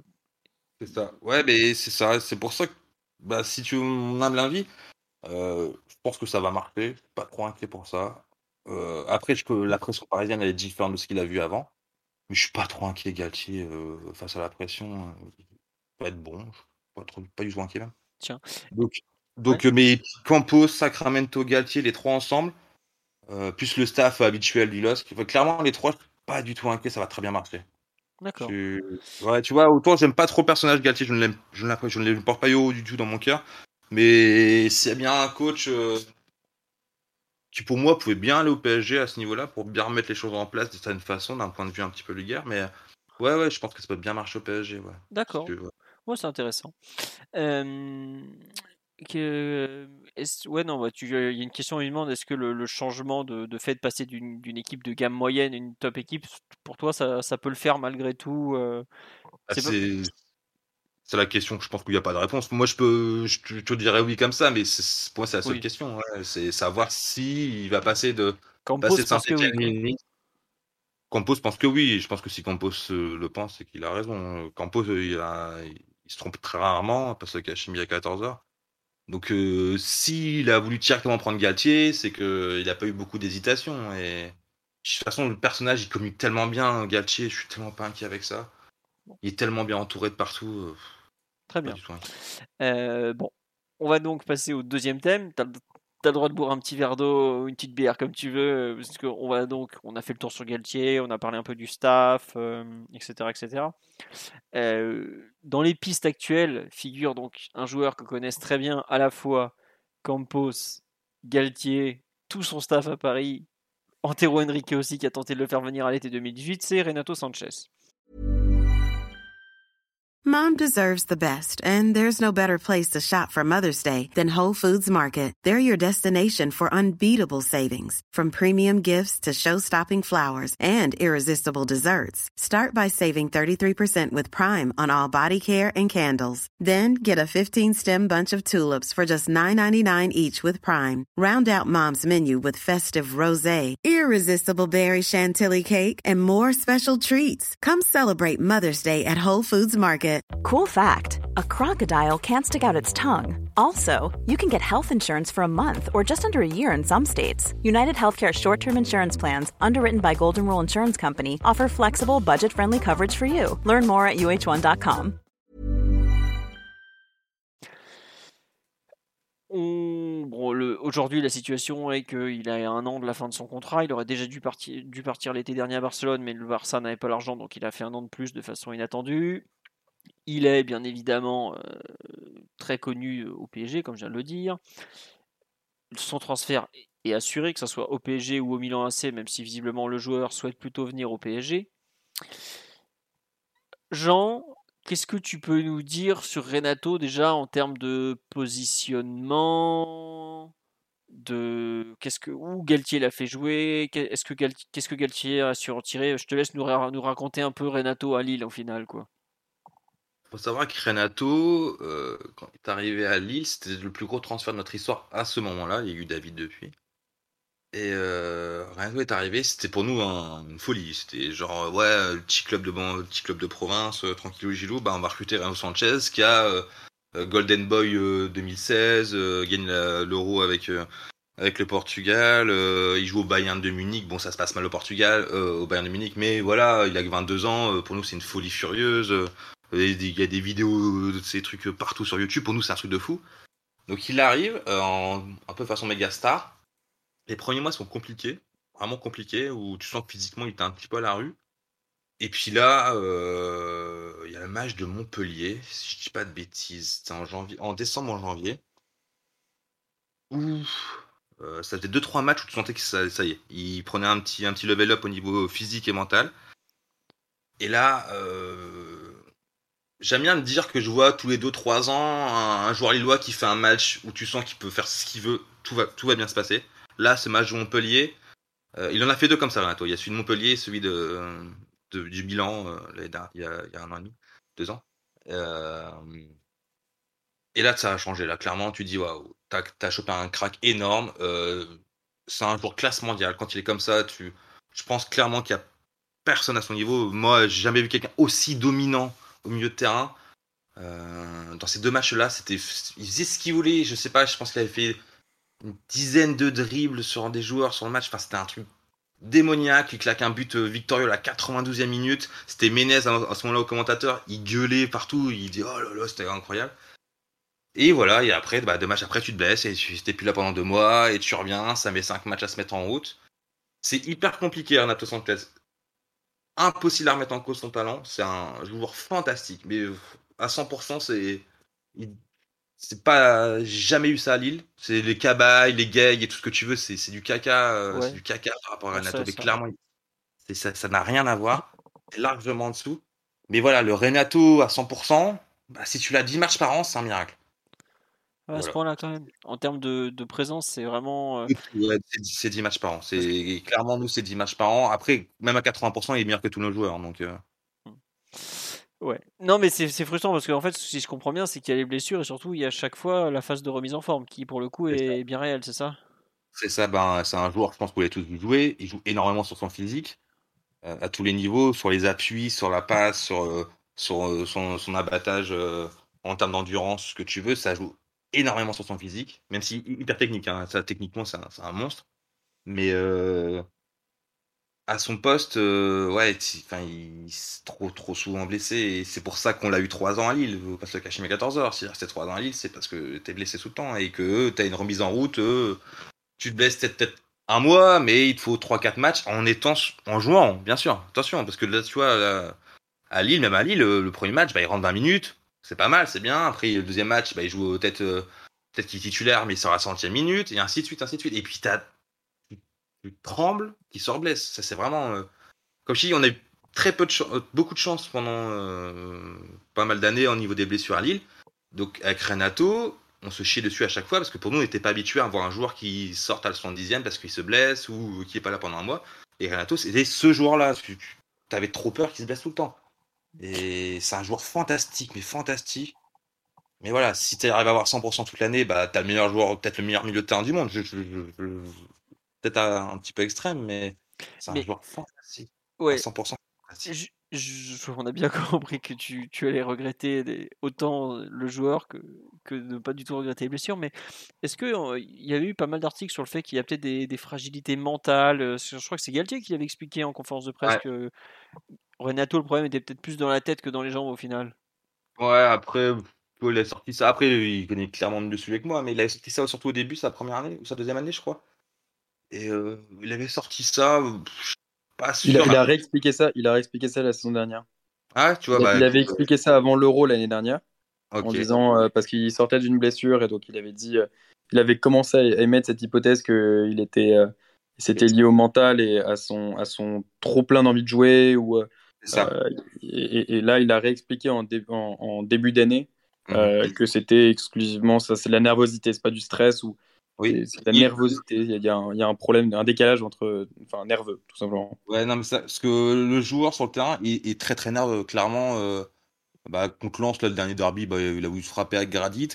Euh, c'est un quelqu'un qui est tout le temps vénère sur le terrain. Quand ça se passe mal, tu le voit direct. C'est bien, en vrai, dans un sens, c'est agréable parce que tu sens qu'il est concerné par le. Parce que nous, c'est- des fois, c'est compliqué à ce niveau-là. Mais il sent très, très bien concerné par. euh, Très très concerné par euh, ce qui se passe sur le terrain et par le phénomène de gagner. Je pense qu'il adore gagner. Et euh, il doit se mettre une pression énorme. Je pense qu'il n'a pas envie de perdre de temps sur sa carrière vu son talent. Et ça doit se ressentir à beaucoup, beaucoup de niveaux. Et c'est vrai que, tu vois, euh, mental, à chaque fois qu'il doit se blesser, il est bien. Souvent, il est très, très bien. Et mentalement, je pense que c'est terriblement difficile de dire que, bah putain, j'ai encore la troisième blessure, quatrième blessure de l'année qui va être musculaire ou je ne sais quoi. Et euh, voilà, après, si Galtier le dit, je, je pense qu'il connaît mieux le sujet que moi à ce niveau-là, oui, clairement. ouais. Non mais c'est extraordinaire, c'est qu'on nous dit sur le live, euh, en gros il va passer la moitié de l'année à l'infirmerie, l'autre moitié de l'année suspendu parce qu'il va vouloir se battre avec l'arbitre quoi. Donc c'est Non, non, clairement, ça va, en vrai, ça va. Je- je- il est vénère sur le terrain, mais il est vénère contre lui-même, ça va clair. C'est, il va pas se avec quelqu'un, c'est pas Verratti, tu vois, il va pas aller courir vers l'arbitre comme un fou, quoi. Il s'est là euh, contre Lens parce que c'est le derby, parce que la gueule de partout, et voilà. Et on perdait un zéro, donc il veut montrer aux supporters lillois et des que bah lui, lui, il en veut, tu vois. Donc je pense que c'est plus à ce niveau-là qu'il a fait ça. Mais il est très énervé contre lui-même. C'est un peu comme Bourak. Bourak est très énervé contre lui-même aussi quand il jouait. Donc euh, c'est c'est pas énervé. euh, J'ai pas vu se battre. euh, Il s'est peut-être pris deux, un ou deux cartons rouges à Lille. euh, mais c'est pas voilà, c'est pas un, c'est pas un dangereux quoi. D'accord. Il, il rentre bien dans le moule PSG, hein. Beaucoup blessé, très nerveux. C'est ça. Ouais. Et par contre hyper talentueux. Ça. Ah bah c'est pour nous ça. Oui, Euh, oui, effectivement. mais, mais simplement, euh, tu as dit, il est très concerné. C'est, c'est justement, c'est une de mes interrogations. Euh, donc toi, tu considères qu'il n'a pas de, de, de, je vais pas dire saute de concentration, mais euh, de moments où euh, il y a un l'aspect être concerné par les matchs et se donner à 100% euh, à chaque match, ne pas ne pas jouer la, enfin le, le match un peu en l'air, ça pour ça pour le coup, ce n'est pas un, pas un sujet. Pour toi, c'est un joueur qui est qui est concerné à chaque match, qui est un joueur fiable dans, dans la motivation. Si, si, si, si, si, si, là, ce problème-là, euh, je veux dire, quand on joue contre euh, une petite équipe. Enfin, Oui, voilà, c'est ça. C'est plus c'est plus moi l'idée que j'en avais Ouais. en fait. concerné, c'est euh, en fait plus dans le sens que tu vois, il va rater une passe et tu vas le voir, il va taper à terre, il va faire les bras en l'air, il va péter un câble peut-être contre son co- coéquipier qui a, qui a pas avancé assez vite et qui a pas senti le jeu comme lui le sentait, tu vois. Il y a plus cette vénère sur ce côté-là. après, ouais, clairement, on l'a vu marcher, quoi, le Renato. euh. Mais je- beaucoup de mes, peut-être mes, euh, mes collègues lillois vont peut-être te dire que c'est une petite pourriture à cause de ça. Moi, je sais pas, ça m'a pas scandalisé, clairement pas. Euh, il perd des balles entre jeux parce qu'il aime bien dribbler entre jeux, ça arrive, ça c'est clair que ça arrive. C'est pas commun, ça arrive une, deux, enfin, deux, trois fois par an, tu vois. Il le perd parce que il veut faire ses gris mieux de terrain, c'est- ça passe souvent, mais des fois ça passe pas, comme tout. Mais ouais, il y a des matchs où il a pas. Enfin, après, c'est un joueur de foot, ça reste un joueur de foot, mais euh, y a des matchs où c'est un peu compliqué à ce niveau-là. Ouais, ouais, non, non, je peux pas dire qu'il est plus à fond qu'un autre, mais c'est pas compliqué à dire. Il est vénère sur le terrain, mais il peut passer à côté de ses matchs sans aucun souci, il y a aucun problème. Mais moi, ça m'a pas scandalisé par, plus que ça, par rapport à d'autres joueurs. Et est-ce que tu penses que dans nos, dans nos vœux les plus pieux, on peut espérer de la continuité physique pour lui ou malheureusement, euh, sur trois ans, vous avez vu trop de rechutes pour pouvoir y croire aujourd'hui? Bah, moi, je pense qu'il faut pas trop compter. S'il est souvent blessé, au pire, ça vous fait un bon remplaçant, parce que même quand il rentre, il est très bon. Ah, il s'est rentré dans un match Ça, c'est intéressant. Ah, ça. rentré ah ouais, ça, c'est rentré dans un match. Bah, du coup, comme il est souvent blessé, euh, ses premiers matchs, souvent, s'il rentre une petite demi-heure, et clairement, il y a, il y a un, il y a un LOSC, clairement cette année en l'occurrence, un peu moins l'année dernière, mais cette année surtout, il y a un LOSC avec Renato, il y a un LOSC sans Renato. Et euh, il s'est rentré dans un match sans aucun souci, ça c'est clair. Bon, Euh, tant mieux. Et euh, justement, parce que justement, il est dominant physiquement, c'est ça qui est intéressant à voir. Ouais, et juste une question, on l'a beaucoup vu, euh, donc euh, quand il a percé, c'était un joueur axial. Avec Galtier, il l'a parfois fait jouer côté droit. On dit son, son meilleur poste, c'est axial, non, quand même? Pour vous, oui. Pour nous, pas spécialement.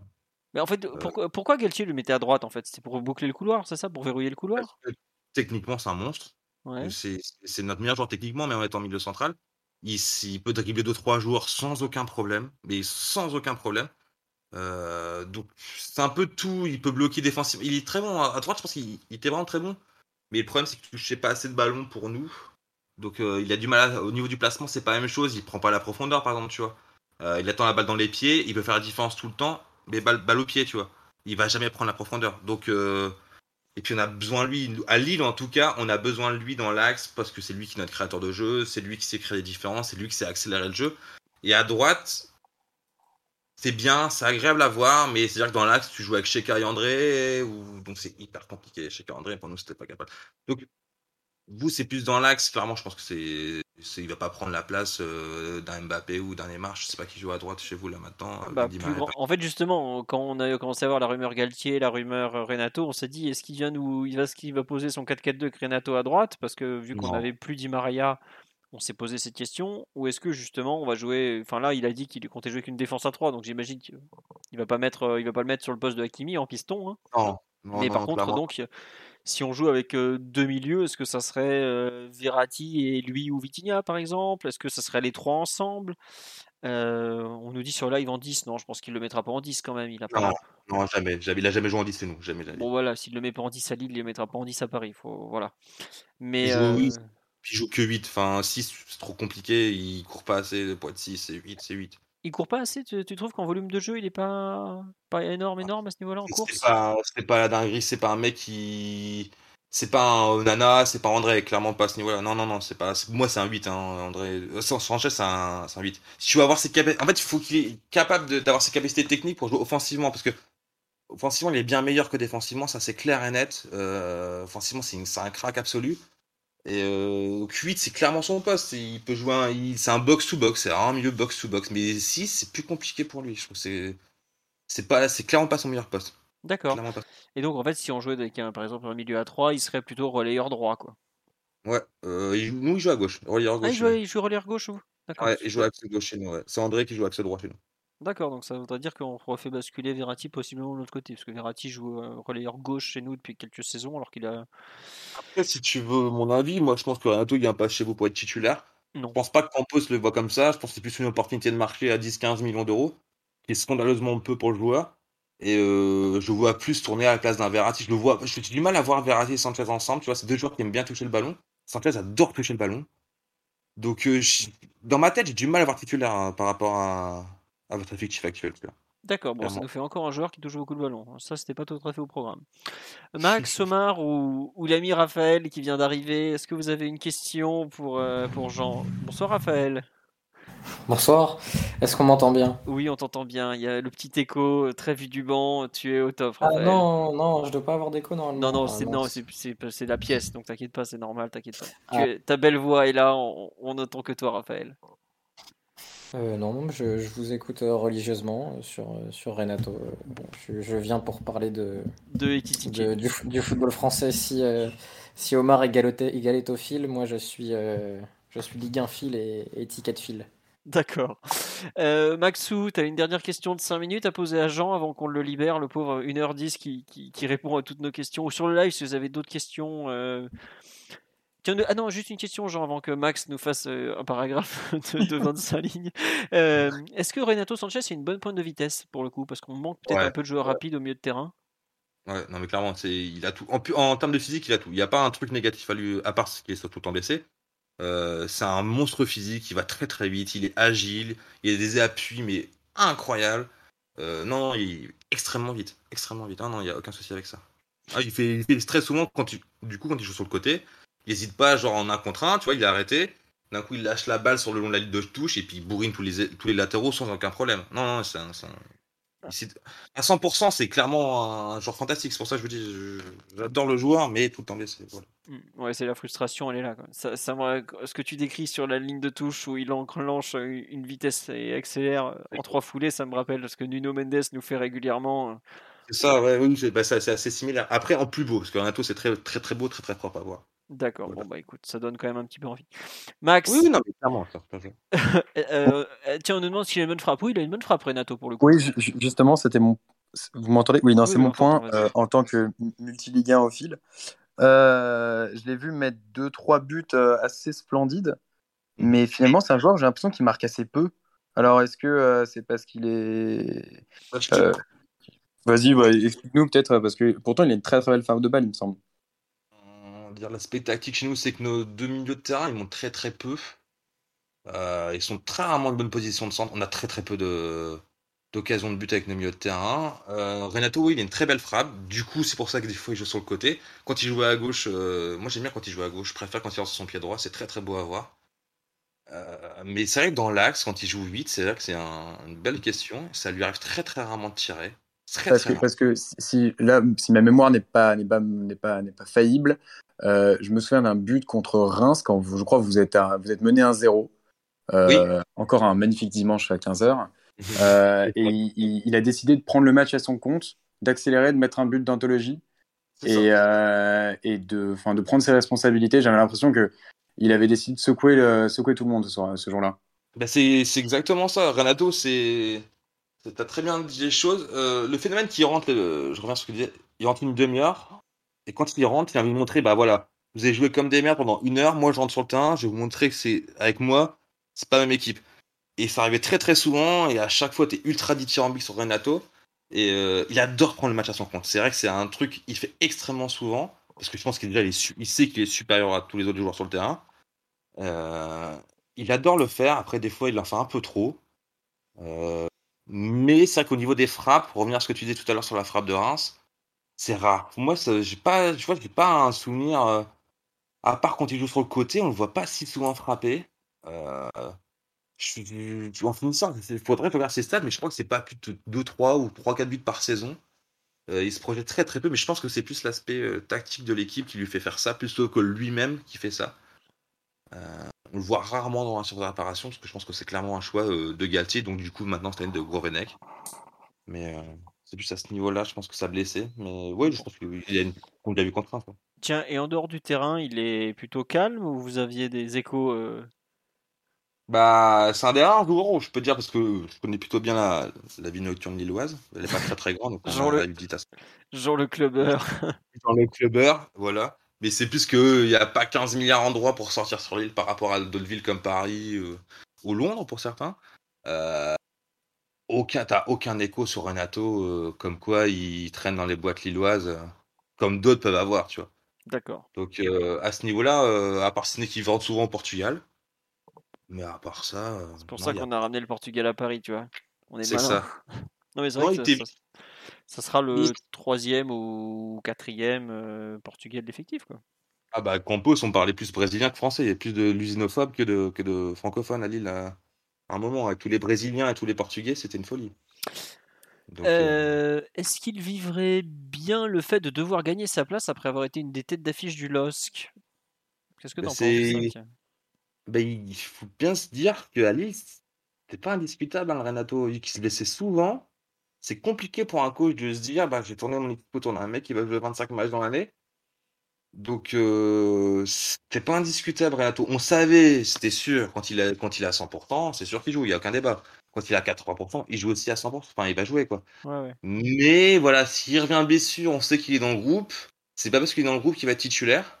Donc, il n'était pas spécialement indiscutable. Et c'est pour ça, justement, c'est rentré euh, en match. C'était souvent très intéressant à ce niveau-là. Mais c'est peut-être ça qui intéresse Campos, justement. Et Et je pense, euh, je pense, clairement. C'est pour ça que moi je te dis, moi je le vois plus comme un joueur de complément que comme un titulaire. C'est compliqué de concevoir une équipe en disant que Renato va jouer 50 matchs dans l'année. Je pense que c'est impossible. C'est pas possible. Donc, euh, Parce que l'an dernier, là, je, tu me dis, tu sais, tu dis, ouais, il joue 25 matchs par an. Je dis, ah, il abuse. Ouais, bon, 24 matchs de Ligue 1, un but, 5 passes décisives. Et euh, Ligue des Champions, 5 matchs sur 8, donc? Euh, sur 6, Mhm. pardon, parce que vous avez été. Non, 8, vous en avez joué 8, vous étiez en 8. Ouais, voilà. Vous... Bah, il rate les deux premiers sur blessure et le dernier, le retour sur blessure encore. Et au total, il a joué donc 2127 minutes, sachant que Lille, au total, a joué euh, 38, euh, 40, 41, 50 matchs. Quoi. Donc il a joué 49 matchs. Donc il a joué même pas un match sur deux l'année dernière.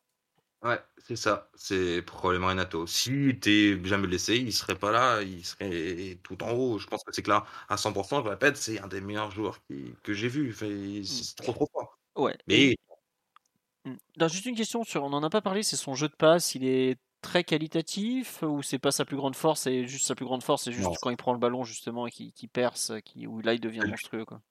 C'est bien, hein, c'est un bon bonne qualité de passe, mais vous allez pas vous dire ouais euh, incroyable. Non non c'est pas ça. C'est ouais c'est c'est qu'il prend la balle dès que deux joueurs, il fait une différence, euh, il va très vite, euh, il récupère des petits ballons par-ci par-là. euh, c'est ça. Ramto c'est plus ça. C'est à ce niveau-là. C'est une boule de nerfs que tu vois partout. C'est impressionnant à voir jouer. C'est agréable. C'est très très beau à voir jouer d'ailleurs. Ah, J'imagine un Ah. mec plein d'énergie comme ça qui, qui fait mal. Moi je me souviens au parc cette année, il nous a marché dessus pendant 60 minutes. Ouais, Il ça. a ça, remonté des. Je me souviens bah, le podcast où on était un peu désespéré parce qu'on bon le PSG il est quand même pas un très très beau champion cette saison. On va pas faire semblant en termes de jeu, on n'était pas pas bandant. hein. Et le, le PSG Lille qu'on gagne 2-1, euh, on se demande encore comment on a fait pour gagner tellement on n'a pas vu le jour pendant 60-70 minutes. Et c'est vrai que sur live on nous dit Edgar Davids, mais ouais il y a un peu d'Edgar Davids. Ouais. C'est totalement Edgar David. C'est Edgar David. C'est Renato, c'est Edgar David. Ah, peut-être moins récupérateur et, et plus technique. Parce que Sanchez, c'est sacrément technique. Il fait une sorte de, de, de râteau où il reprend le balle vers l'extérieur, il rentre dans l'intérieur. Il le fait quelques fois, vous allez le voir là. C'est beau. C'est très agréable à regarder. Moi, j'adore Renato. Je suis un fan de Renato. Mais voilà, et je suis très content d'avoir eu 3 ans à Lille. C'est incroyable d'avoir un joueur comme ça à Lille. Mais Bon. voilà, j'espère qu'il baissera plus, qu'il montrera à tout le monde comme il est si fort. Mais... On verra bien. Omar, euh, tu me demandes est-ce qu'il est lucide après ses accélérations ou est-ce qu'il a beaucoup de déchets? Non, justement, je pense qu'il est plutôt lucide sur la fin. hein. C'est pour ça qu'il fait sa force. C'est ça, c'est comme il est tellement fort physiquement que euh, quand il à 100%, sur une situation, quand il à 100%, ouais, il, il est bon tout le temps. Même euh, comme tu dis, il, il fait 2-3 accélérations. Là, tu vois, il a, il a fait 5 passes en 24 matchs cette année. Je trouve que pour un milieu, Pour un milieu central, central, c'est bien. hein. excellent. Voilà, c'est ça. C'est. Bon. Il n'y a pas de point faible à donner à Renato quand il à 100%. Il n'y en a pas. Je peux pas. S'il à 100%, il sera titulaire chez vous sans aucun souci. Le jeu de Mais tête, il sera- peut-être. Ouais, peut-être le jeu de tête. Ça, j'avoue que je sais pas. Ça, je n'ai pas souvenir qu'il ait claqué un truc de la tête. ça, j'avoue. Bon, bah, en même temps, avec Verratti, on a l'habitude de pas gagner des duels aériens au milieu. Omar, tu avais un- une question pour notre ami Jean avant qu'on le libère et qu'on le remercie? Moi, je voulais juste mettre du respect sur le nom d'Edgar Davids quand même. C'est un joueur abs- absolument, absolument total, absolument fantastique. Je souhaite à, à Renato d'être 10% de ce qu'était David. C'est vraiment pas la même classe. Non, on s'entend. En plus, je suis hollandais d'origine, donc euh, je peux dire que je suis un grand fan de Gerd David, c'est un énorme fan de l'Ajax aussi. Mais je peux dire qu'à 100%, Renato peut jouer, euh, il peut se rapprocher. Mais Renato, il est à 100%, 4-5 matchs par an, c'est ça qui est problématique. Le problème, c'est que David, il a fait 100% pendant 15 ans. quoi. C'est pour ça que la différence est là, c'est clair. Euh, de Écoutez, euh, bah, Jean, je pense qu'on a fait le tour sur, ce- sur les cas de Galtier et Renato. J'ai juste une petite question avant qu'il parte. Parce que tu as hein. mentionné. Non, mais alors, toute petite, c'est juste les capacités linguistiques Galtier. rasseoir, Jean, du coup. Non, non, mais tu as parlé d'un effectif qui était très brésilien, très portugais, etc. Euh, les capacités linguistiques de Galtier, et il doit parler avec Joe Sacramento, etc. Parce que j'ai oublié de la poser et, tu, c'est toi qui, m'y a fait penser. Euh, il est, enfin, on, tu sais s'il a des, des capacités de, de compréhension de, pour parler euh, anglais. Ouais, anglais. Ok. Ça reste sur ça. Mais je sais pas s'il est excellent en anglais. Tout ce que je sais, c'est qu'il parle anglais. Ouais. C'est clair. Avec Sacramento, il parle anglais du coup. Il, parle mieux que Jacques Santini. Ça, je pense que ça peut être compliqué, ouais. Même moi, j'arrive, je pense. Bon, bah écoute, Jean, un immense merci pour ton passage. On remercie l'ami Berbère qui nous a conseillé ton profil pour venir répondre à nos questions aussi. On le salue au passage. Euh, on va te souhaiter une euh, bonne saison, bon courage. Le... Non, le Lost n'est pas en Coupe d'Europe. Vous avez fini 9ème l'an dernier, c'est ça? 9ème, 10ème, je sais plus. 10ème avec la Jos. 10ème avec la Jos. Mais bon, peut-être que Paolo Fonseca va vous, va vous réinventer. En tout cas, c'est plutôt séduisant, moins sur le papier, comme, comme nom d'entraîneur. Avec l'immense, l'immense ah, Rémi Cabella. Ah, la Rémi Cab. Rémi Cab, l'accord, c'est en France. Non, mais clairement, on, est, on a beaucoup plus d'attentes que l'année dernière, pas se cacher. en tout cas, tout le live te remercie. Donc, euh, vraiment un grand plaisir de t'avoir.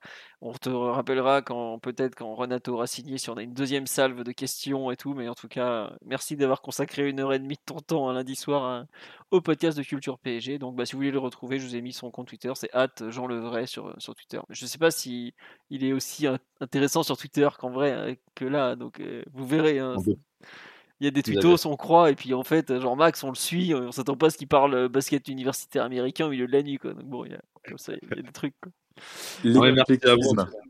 Voilà. Euh, bon, bah écoutez, on va passer donc. Bah Jean, si tu veux rester avec nous pour parler des Kitiki, tu peux. Sinon, si tu veux, si tu as d'autres choses à faire, tu fais comme tu veux. Tu peux rester, il y a aucun problème en tout cas.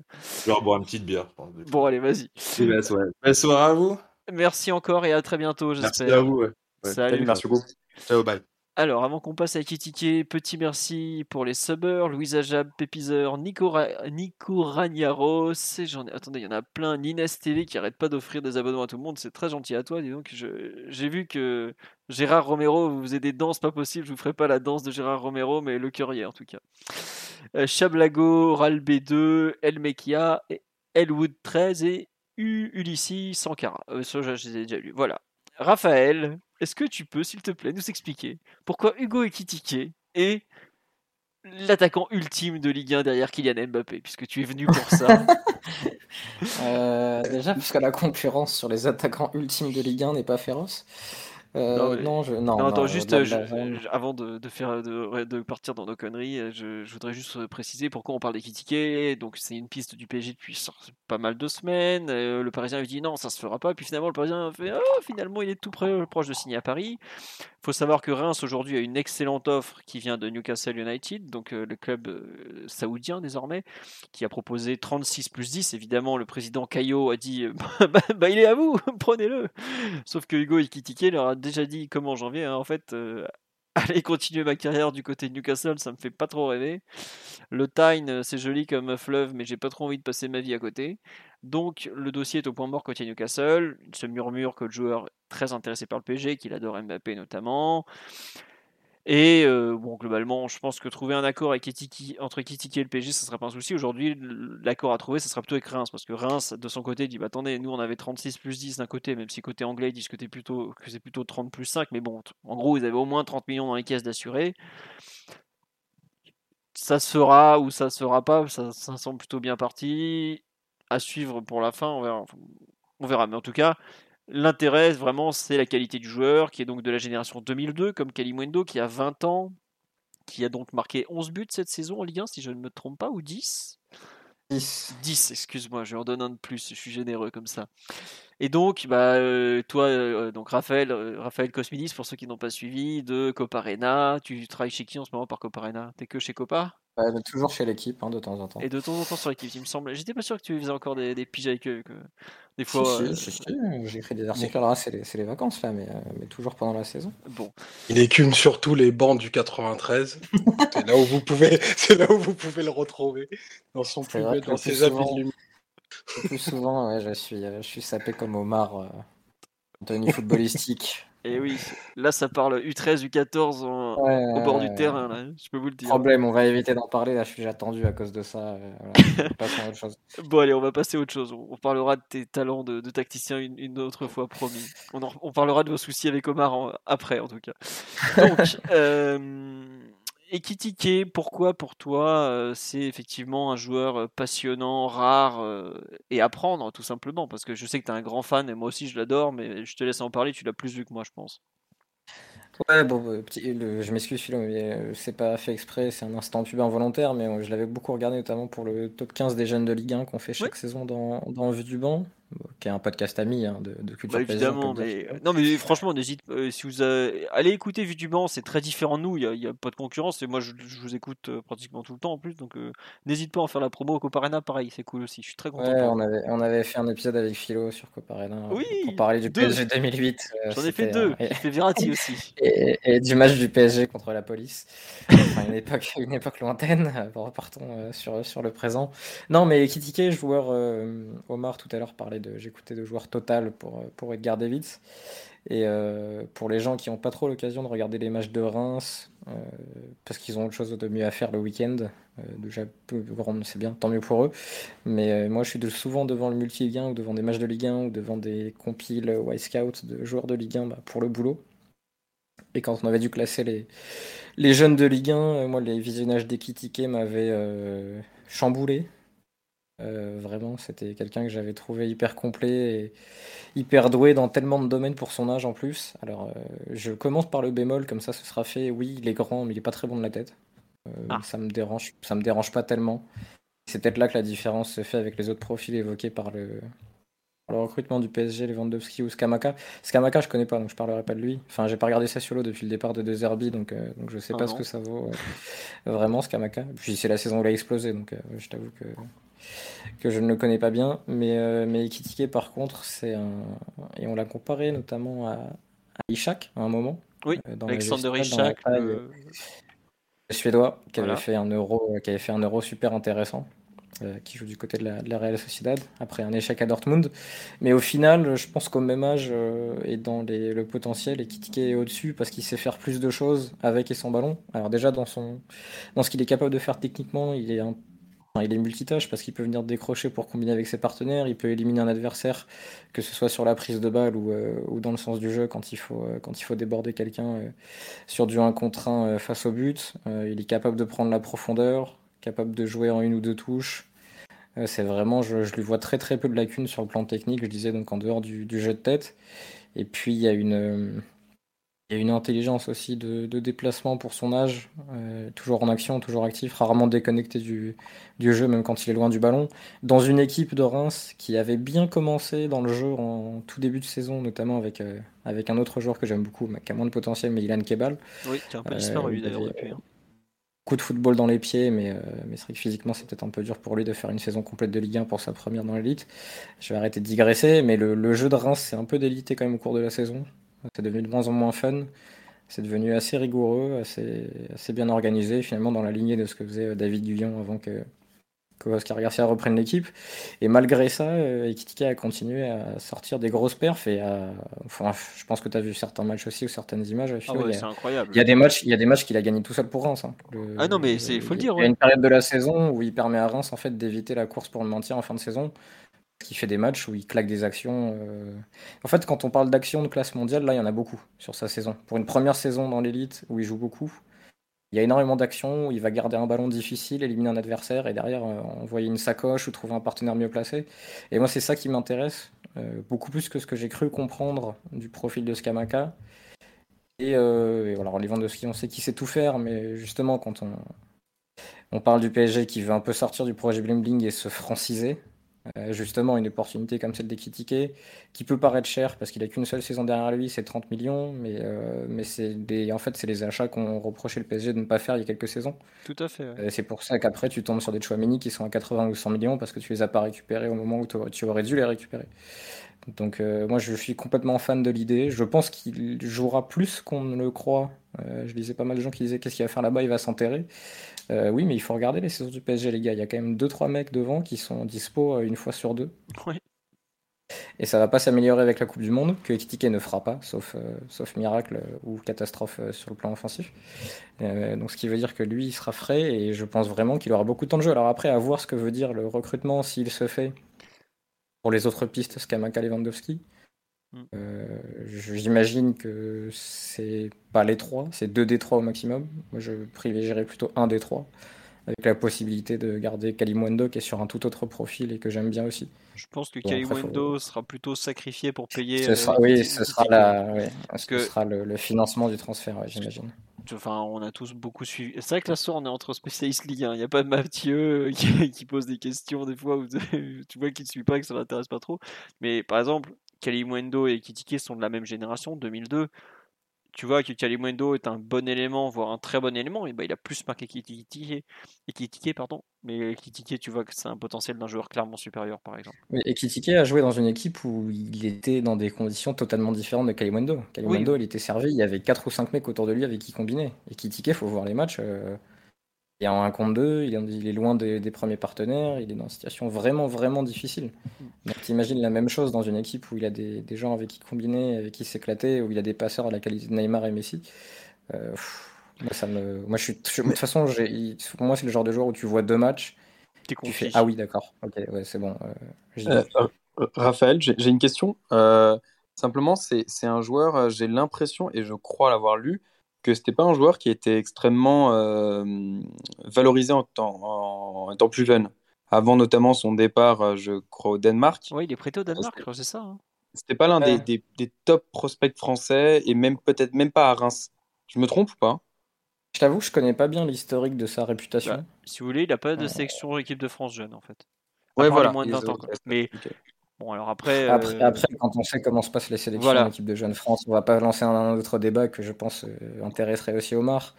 Mais quand tu es un peu dans le foot amateur de ces âges-là, euh, bon, je pense que tu connais aussi des histoires voilà. là-dessus. Donc on, va dire qu'il y a des fois l'agent compte plus que le niveau du joueur ou ce genre de choses. Mais bon, non mais ça reste quand même un. Tu vois le fait qu'il qu'il ait fait aucune sélection entre U15, U16, U17, U18, U19. Alors, il, me semblait avoir lu quelque chose sur sa croissance aussi. Ouais, c'est possible. Je pense que ça a beaucoup joué dans son évolution. Il est très très longiligne.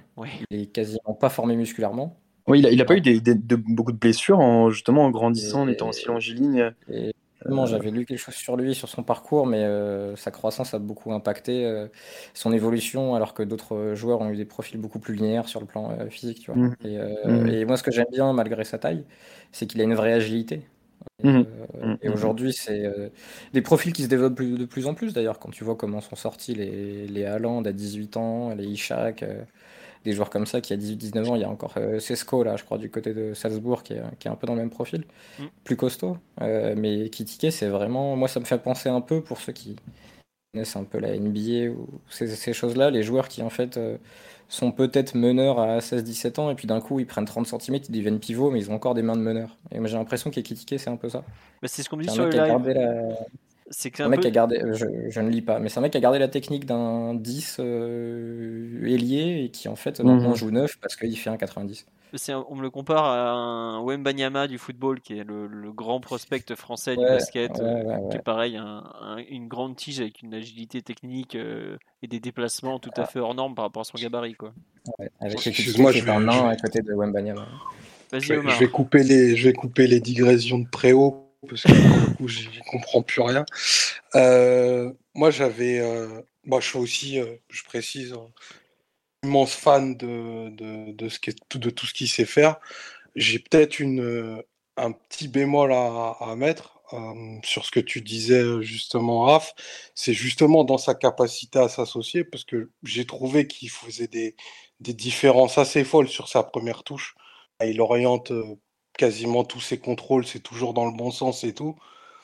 Par contre, pour trouver la passe de construction juste derrière, il a eu un peu de mal. Après, tu pourras me dire assez facilement, c'est du fait que ben, il était avec des joueurs offensifs ben, qui n'étaient pas tous euh, nés sous la bonne étoile, comme dirait l'autre. mais, mais par contre, je pense qu'il y, a il y a quand même un gros axe de progression chez lui à, à ce niveau-là. Après, il y a aussi euh, ta volonté d'être décisif que j'ai pas toujours senti, parce que effectivement, c'est un joueur qui vraiment euh, est hyper entier. Il décroche dans des zones qui sont ben, des fois aucun sens pour un attaquant central.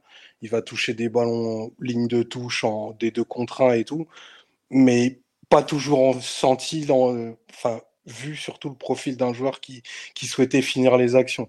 Et si demain il se retrouvait au PSG, bien sûr ce qu'on souhaite, en réalité il va être euh, très cantonné dans ces zones-là et on va lui demander de stater énormément et peut-être moins d'être euh, proactif dans le jeu. Donc j'ai fait une... Enfin, c'est plus qu'une question, c'est plus une interrogation. Je ne sais pas ce que, ce que toi t'en penses, que tu vois, parce que je sais que tu l'as tu l'as immédiatement bah, projeté dans, dans, dans, le PSG, euh, plutôt dans le PSG de Pochettino d'ailleurs, qui est un espèce de, de néant collectif où il n'y a pas grand-chose pour un joueur comme lui, à mon sens.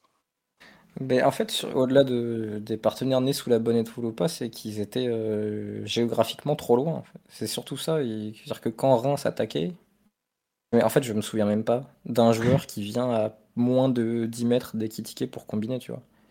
Et euh, c'est ça un peu le problème dans ces équipes-là. Donc je, je, pense que sur cet aspect-là, si dos au jeu, il garde la même qualité de prise de balle, de jeu en une touche et qu'il a des joueurs qui viennent en soutien, euh, on parlait de Messi, Neymar qui pourront s'appuyer sur lui, ou un Mbappé, euh, je suis curieux de voir son évolution. Après, c'est toujours l'évolution intrigante dans les, profils comme ça qui jouent dans des équipes où s'associer ou combiner n'est pas forcément euh, demandé. Et ça, c'est un premier aspect. Et le deuxième aspect de la stat, il y a aussi un avantage énorme quand tu joues avec Mbappé, c'est que tu n'as pas besoin de stater. Quoi. Et euh, ça, je, pense que ce sera important aussi pour son adaptation. Il a marqué 10 buts en Ligue 1 avec des stats de un volume offensif d'occasion qui est pas énorme au final. Euh, il n'a pas forcément eu beaucoup d'occasions. Et en aura naturellement plus au PSG s'il vient. Je pense que le volume de Mbappé est tellement énorme qu'il peut permettre à des mecs comme ça d'avoir du temps. Comme, euh, comme d'autres joueurs ont eu du temps au Real quand, quand Cristiano était là, comme Benzema, qui par exemple statait pas trop les premières saisons, mais qui a eu du temps bah, parce que Ronaldo en mettait 50, euh, par saison et que Higuain était là pour en mettre 20 ou 30. Euh, là, au PSG, entre Mbappé et des Messi Neymar qui seront peut-être en, en meilleure forme et en meilleure réussite, euh, tu n'auras peut-être pas forcément ce besoin de stater, tu auras ce besoin d'être capable sur le plan technique et physique de, de, répondre à des intensités et des problématiques au niveau Ligue des Champions. Et c'est surtout ça qui m'intéresse parce que je, moi le potentiel il est totalement là pour moi et je, j'avais pris un pari euh, peut-être un peu fou dans l'épisode top 15 jeunes de Ligue 1, mais quand on discutait avec euh, Christophe Kuchli, un autre nom euh, bien connu, je pense, ici, moi je disais que dans quelques années, pour moi, ce serait top 5, top 6 des attaquants de sa génération en Europe. Donc je, je pense vraiment que c'est un mec à faire maintenant et à développer, mais ça, après, il faudra réussir à lui donner le temps de jeu qui n'a pas forcément été donné à d'autres auparavant. Ouais, tiens, une question par rapport, tu as parlé de Mbappé aussi par rapport à Kidike il y a une question d'association notamment. Est-ce que les zones qu'il occupe, c'est pas aussi un peu celle de Mbappé? Il ne pourrait pas y avoir un, problème de, complémentarité éventuelle avec, euh, Kylian ah justement Oui, parce qu'il est droitier. Euh, les droitiers ont toujours à euh, tendance à dézonner moitié gauche du terrain pour euh, se remettre vers leur pied droit et frapper.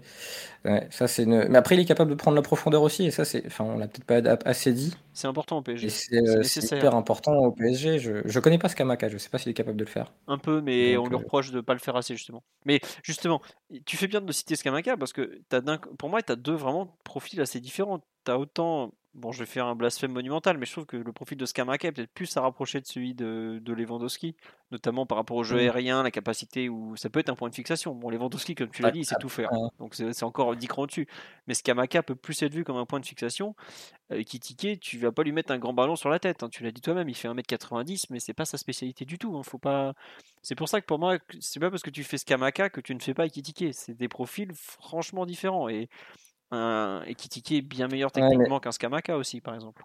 Et j'ai envie de te dire que si tu crois vraiment à Ekitike, moi je serais de l'avis de ne pas faire Skamaka.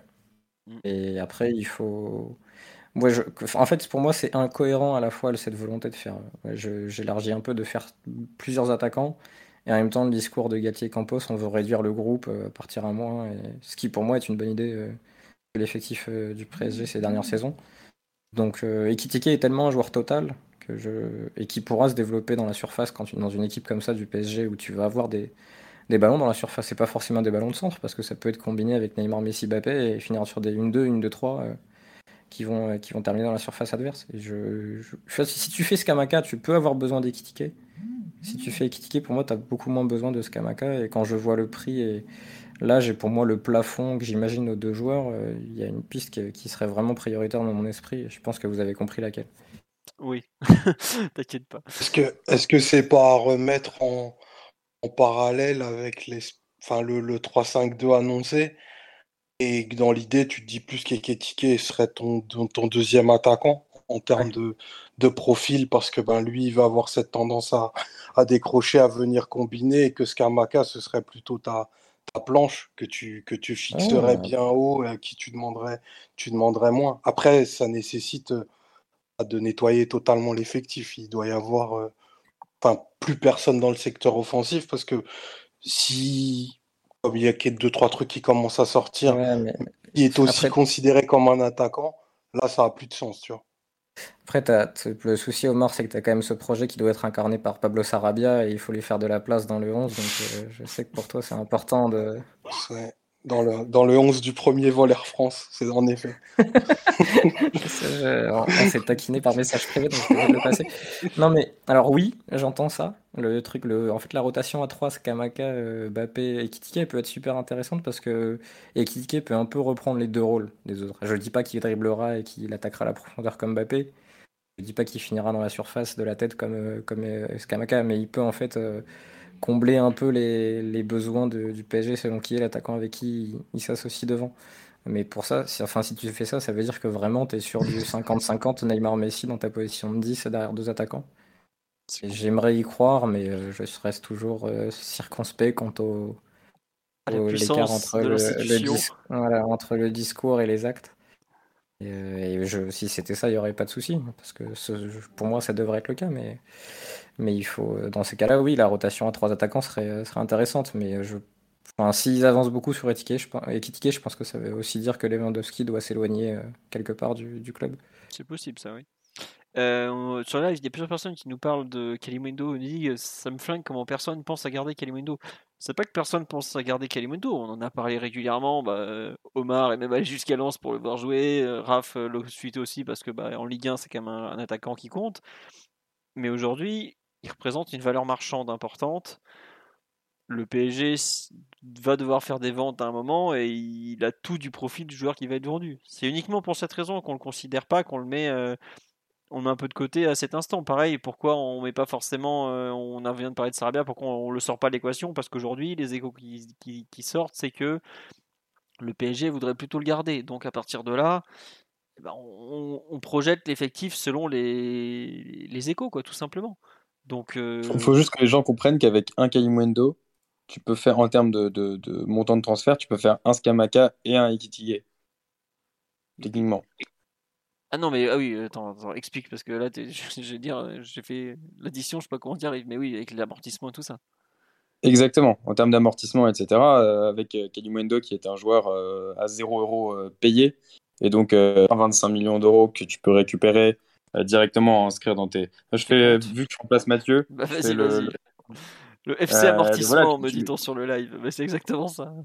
Voilà, mais tu mets plus 20-25 dans tes, dans tes bénéfices, et euh, alors que sur du Kamaka et du Ekitike, si tu les fais tous les deux autour de 70 millions d'euros, sur 70-80 millions d'euros sur 5 ans, et eh ben, ça te fait environ 15, entre 15 et 20 millions d'euros de, en moins mm. chaque année. Alors évidemment, en termes de salaire, c'est pas la même chose, hein, mais euh, voilà, il faut, juste comprendre qu'en termes de montant de transfert, un joueur comme Kalimwendo, et d'ailleurs c'est pour ça que la plupart des jeunes du PSG sont sacrifiés, c'est parce qu'ils coûtent 0 euros au, à l'achat, donc ils n'ont aucun amortissement et que leur, leur vente, c'est du 100%.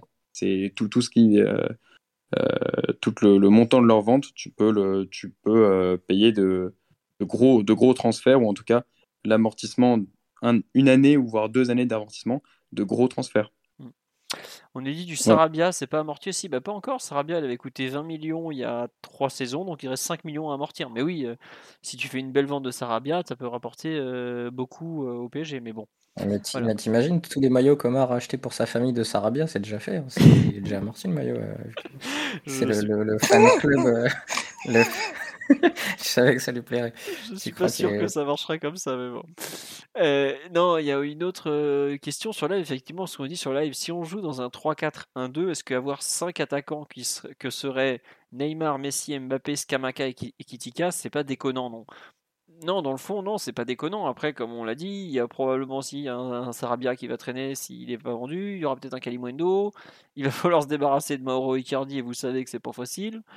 Enfin, Axler ouais, non, Non, mais, Bah, non, mais si... si, si, non, si mais, donnes, non, bah, mais attends. s'en débarrasser aussi. Si, Non, si mais- t'es en 3-4-1-2, il peut jouer que 10. c'est Draxler. Draxler, je signale, ça fait euh, une semaine que personne s'est rendu compte qu'il n'était pas à l'entraînement quand même. Parce que le type, il a fini la saison, bah, pareil, blessé comme d'habitude.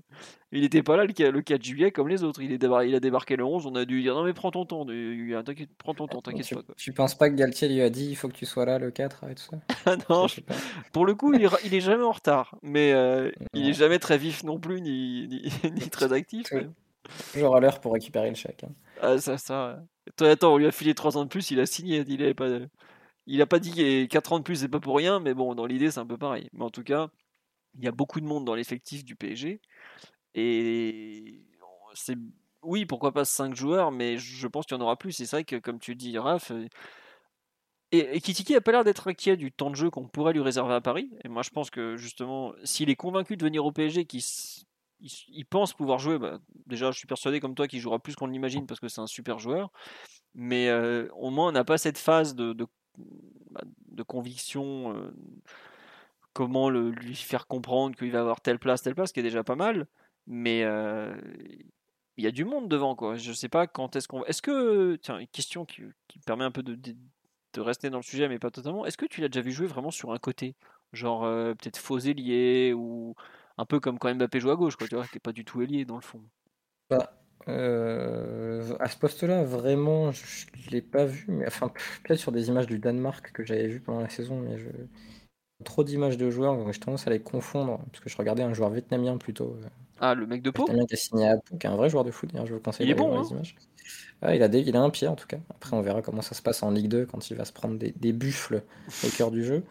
Mais euh, Kitike, par contre, ce que disait Omar, Omar, euh, pour rebondir sur cette question, c'est vrai, c'est-à-dire qu'il dézone tellement qu'il se retrouve dans des zones euh, qui peuvent ressembler à des zones déliées, mais comme il est capable de percuter, bah, c'est moins gênant. Euh, mais je, pour moi, c'est plus un joueur d'axe qui justement va pouvoir partir d'une position axiale assez haute pour se montrer ailleurs. Euh, tu vois, là, je regardais sur score en même temps, il y a un match qui joue, euh, qui démarre sur le poste d'ailier gauche, euh, et pour, pour rentrer sur son pied droit. Donc, capable de le faire, mais enfin, progression et son développement, je pense pas que ce soit une bonne idée. Et puis surtout, tu as déjà des joueurs qui peuvent. Enfin, ce serait le numéro combien à ce poste-là? 4 ou 5 euh, T'as Mbappé, t'as Neymar qui peuvent jouer là, euh, tu vas avoir d'autres joueurs qui vont pouvoir jouer là aussi. Mais tu vois, à Parmi droite. ceux que tu n'arriveras pas à faire partir, tu vois. Non, mais tu vois, par exemple, euh, aujourd'hui au PSG, depuis le départ de Di Maria, si en cours de saison on se retrouve à basculer sur un 4-3-3, ce qui n'est pas impossible, tu te Mm. retrouves avec personne à côté droit. Et là, ce sera, ce, bah, Messi par défaut et ce sera asymétrique comme, comme d'hab. oui, non, mais c'est pour ça que je me dis, est-ce que des fois il peut pas gratter justement du temps de jeu en étant en mesure un peu de s'excentrer ou ce genre de choses hein? Bah, j'aimerais te dire oui, mais dans un dans une dans une équipe qui va être sur attaque placée 90% du temps en Ligue 1, entre des blocs euh, médians ou bas, je, même s'il y a plus d'équipes qui viennent chercher le PSG qu'avant, mais euh, j'ai du mal à y croire et j'ai du mal à le vouloir pour lui. Euh, surtout, moi, je, je- enfin, le fait que Galtier ait vraiment parlé de défense à 3 en conférence de presse euh, très, très, très tôt, je pense que ça indique quand même une certaine direction souhaitée et qui va être gardée, j'espère. Bah, il y a deux façons. Deux façons bah, de voir la chose, Raphaël. Soit il y va vraiment à fond, soit il veut la mettre d'entrée, que ça marche pas, et comme ça il peut poser son 4-4-2. Ouais, mais je... enfin, ce serait un move quand même très audacieux de la part d'un mec pour qui c'est déjà euh, énorme, euh, même si j'ai rien contre le coach. Tu vois, c'est pas Mourinho qui arrive dans un club, quoi. Mm. Galtier, donc euh, s'il commence à faire des... des messages à sens caché ou de la psychologie inversée, je, je pense pas que ça sera bon, sur... même sur le très court terme. Euh, donc euh, non, non, mais je... en plus, si tu... dans le discours que tu as eu avec Etiquet, j'imagine que tu as parlé de système. Si c'est pour derrière, 3-4 mois après, euh, changer de système et jouer à nouveau à 3, euh, enfin à 4 derrière et 3 attaquants. Je... 3 attaquants dans le sens 4-3-3, je, je sais pas. Mais en tout cas, je, je suis très très fan de cette piste. Elle avait été évoquée en tout début de Mercato, Fio. Je sais pas si tu t'en Oui, rappelles. oui, tout, oui. tout, tout début. Avant même que Campos signe, je crois. Ouais, ouais, le PSG juste dans le même timing. Et, euh, et après, ça avait été démenti très rapidement. Du coup, j'étais déçu parce que c'était reparti sur des pistes euh, euh, paillettes. Bling bling. pas le joueur, Faut dire bling bling, Bling Bling, pardon, oui. Pensons que c'est Sarko en fait. Et j'aimais beaucoup l'idée, un peu comme l'idée qu'Efren Turam, en fait, tu sens quand même cette idée de, de franciser à travers des joueurs de talent qui, je pense, ont été suivis par la cellule de, de Campos toute la saison. Et s'ils les avaient pas pris pour le PSG, ils les auraient envoyés ailleurs trouver une façon de, les suivre de X ou Y, mais je suis très très très fan de l'idée, même si ça doit prendre 2-3 ans pour lui de sa pleine mesure. Hmm. bah, tu vois, la première news sur Ekitike que j'avais traité, c'est même moi qui l'avais faite. La news, c'était le 23 mai à 19h. Donc, c'était effectivement. je, on venait juste de prolonger Mbappé, si je ne me trompe pas. Donc c'était l'époque où c'était ça devait être Zidane quoi. C'était. Euh, est-ce que c'était l'époque Zidane? Euh, Je suis pas certain. Euh, c'était l'époque où on savait pas du tout qui serait le coach et où effectivement le nom de Zidane revenait de temps en temps. Mais on savait pas encore qui c'était. On nous dit niveau l'USTFA c'est pas un bon point à critiquer, c'est un très bon point parce que c'est un Français et qu'on manque de joueurs formés en France. Oui, même si heureusement que Mbappé est resté, ça en fait un de plus. Mais oui, oui, c'est à ce niveau-là, c'est un très bon point. Max ou, ou Omar, est-ce que vous voyez d'autres questions hein, ou d'autres problématiques hein, autour de cette éventuelle venue d'Ekitike Oui, Omar? Absolument, absolument aucune problématique. C'est une venue prioritaire. Ah, toi, carrément prioritaire? Parce que Ouais, ouais, ouais, je pense que rénover le, le, secteur offensif est, aussi une priorité. Il faut d'autres joueurs, il faut des, des profils plus, plus imaginatifs, j'ai envie de dire. Peut-être moins, moins spécialistes, moins anachroniques, peut-être même. Tu vois, je pense beaucoup à Icardi en le disant et, et c'est directement. Tu disais Non, j'allais dire un peu plus loin de la section vétéran aussi, Omar, parce que ce serait bien. c'est sûr, c'est sûr. Donc euh, c'est pour ça que je pense que c'est vraiment, vraiment une bonne idée et, euh, et non, faut y aller. De toute façon, je, je suis pour la préférence nationale au football. Donc, euh. Est-ce que, je peux pirater ton podcast et poser une question à Omar Philo? Mais bien sûr, tu fais ce que tu veux, Raphaël. Ça fait que. Je m'attends. 7 ans que tu viens sur le podcast de temps en temps. On t'accueille toujours avec les bras ouverts. Vas-y. Parce que je déjà, je vais régler mes comptes parce qu'on devait se voir cette semaine avec Omar pour euh, dîner ensemble. Euh, sans avoir le moindre euh, objectif football et il me, il m'a pas répondu, il met des vents, donc j'en profite vu que là je peux lui parler. Euh, non, je voulais avoir son avis sur la Pisquet Fren Turin parce qu'on est tous les deux des, des Ligue 1 fil, on regarde beaucoup la Ligue 1. Euh, j'entendais tout à l'heure le discours sur Renato, un joueur dont je suis fan, mais qui rejoindrait les nombreux milieux à problèmes physiques au PSG. Tu peux te retrouver en fait en, en février ou en mars avec Renato et Verratti, tous les deux à l'infirmerie et et pas de milieu de terrain. Pourtant, j'adore le joueur, hein. je trouve exceptionnel. Mais du coup, j'aimerais bien savoir ce qu'Omar pense de Kefren Turam, mais je, réserve. Euh, enfin, j'ai mon avis, mais j'attends d'avoir le sien. Ah, je vais pas trop te surprendre. Hein. Kefren, c'est pour moi top 1 du joueur à faire cet été. Euh, je reprends la formule que tu as employée euh, tout à l'heure quand tu disais que Chouameni, si tu le prends pas assez tôt, il coûte 80. Bah, Kefren, c'est pour moi le, même truc avec peut-être, euh, je le trouve même un cran supérieur à ce que Chouameni avait montré lors de, de ses premières sorties. Euh, c'est un joueur qui a absolument tout. Euh, le volume technique, des densités physiques, capacité de projection, hyper agile. C'est un joueur Enfin, il va jouer 15 ans en Ligue des Champions, il n'y a, aucun, a aucun souci. Moi, je pense que si le PSG ne le fait pas, enfin, le management du club doit vraiment s'en aller, en fait. Directement, Campos, on arrête. Merci, au revoir. Les Fren, c'est obligatoire. C'est un Titi parisien en plus, hein, pour de vrai. En, hein, plus, lui, pour le coup, hein. à la CBB. Ah, il était, il était à la CBB, Kefren Je crois qu'il était à la CBB. Mais, Avec l'off, il y avait Marcus aussi qui était à la CBB. Les deux frères Thuram sont passés par la CBB. Marcus, mm. je savais, mais Kefren, je savais pas, tu vois.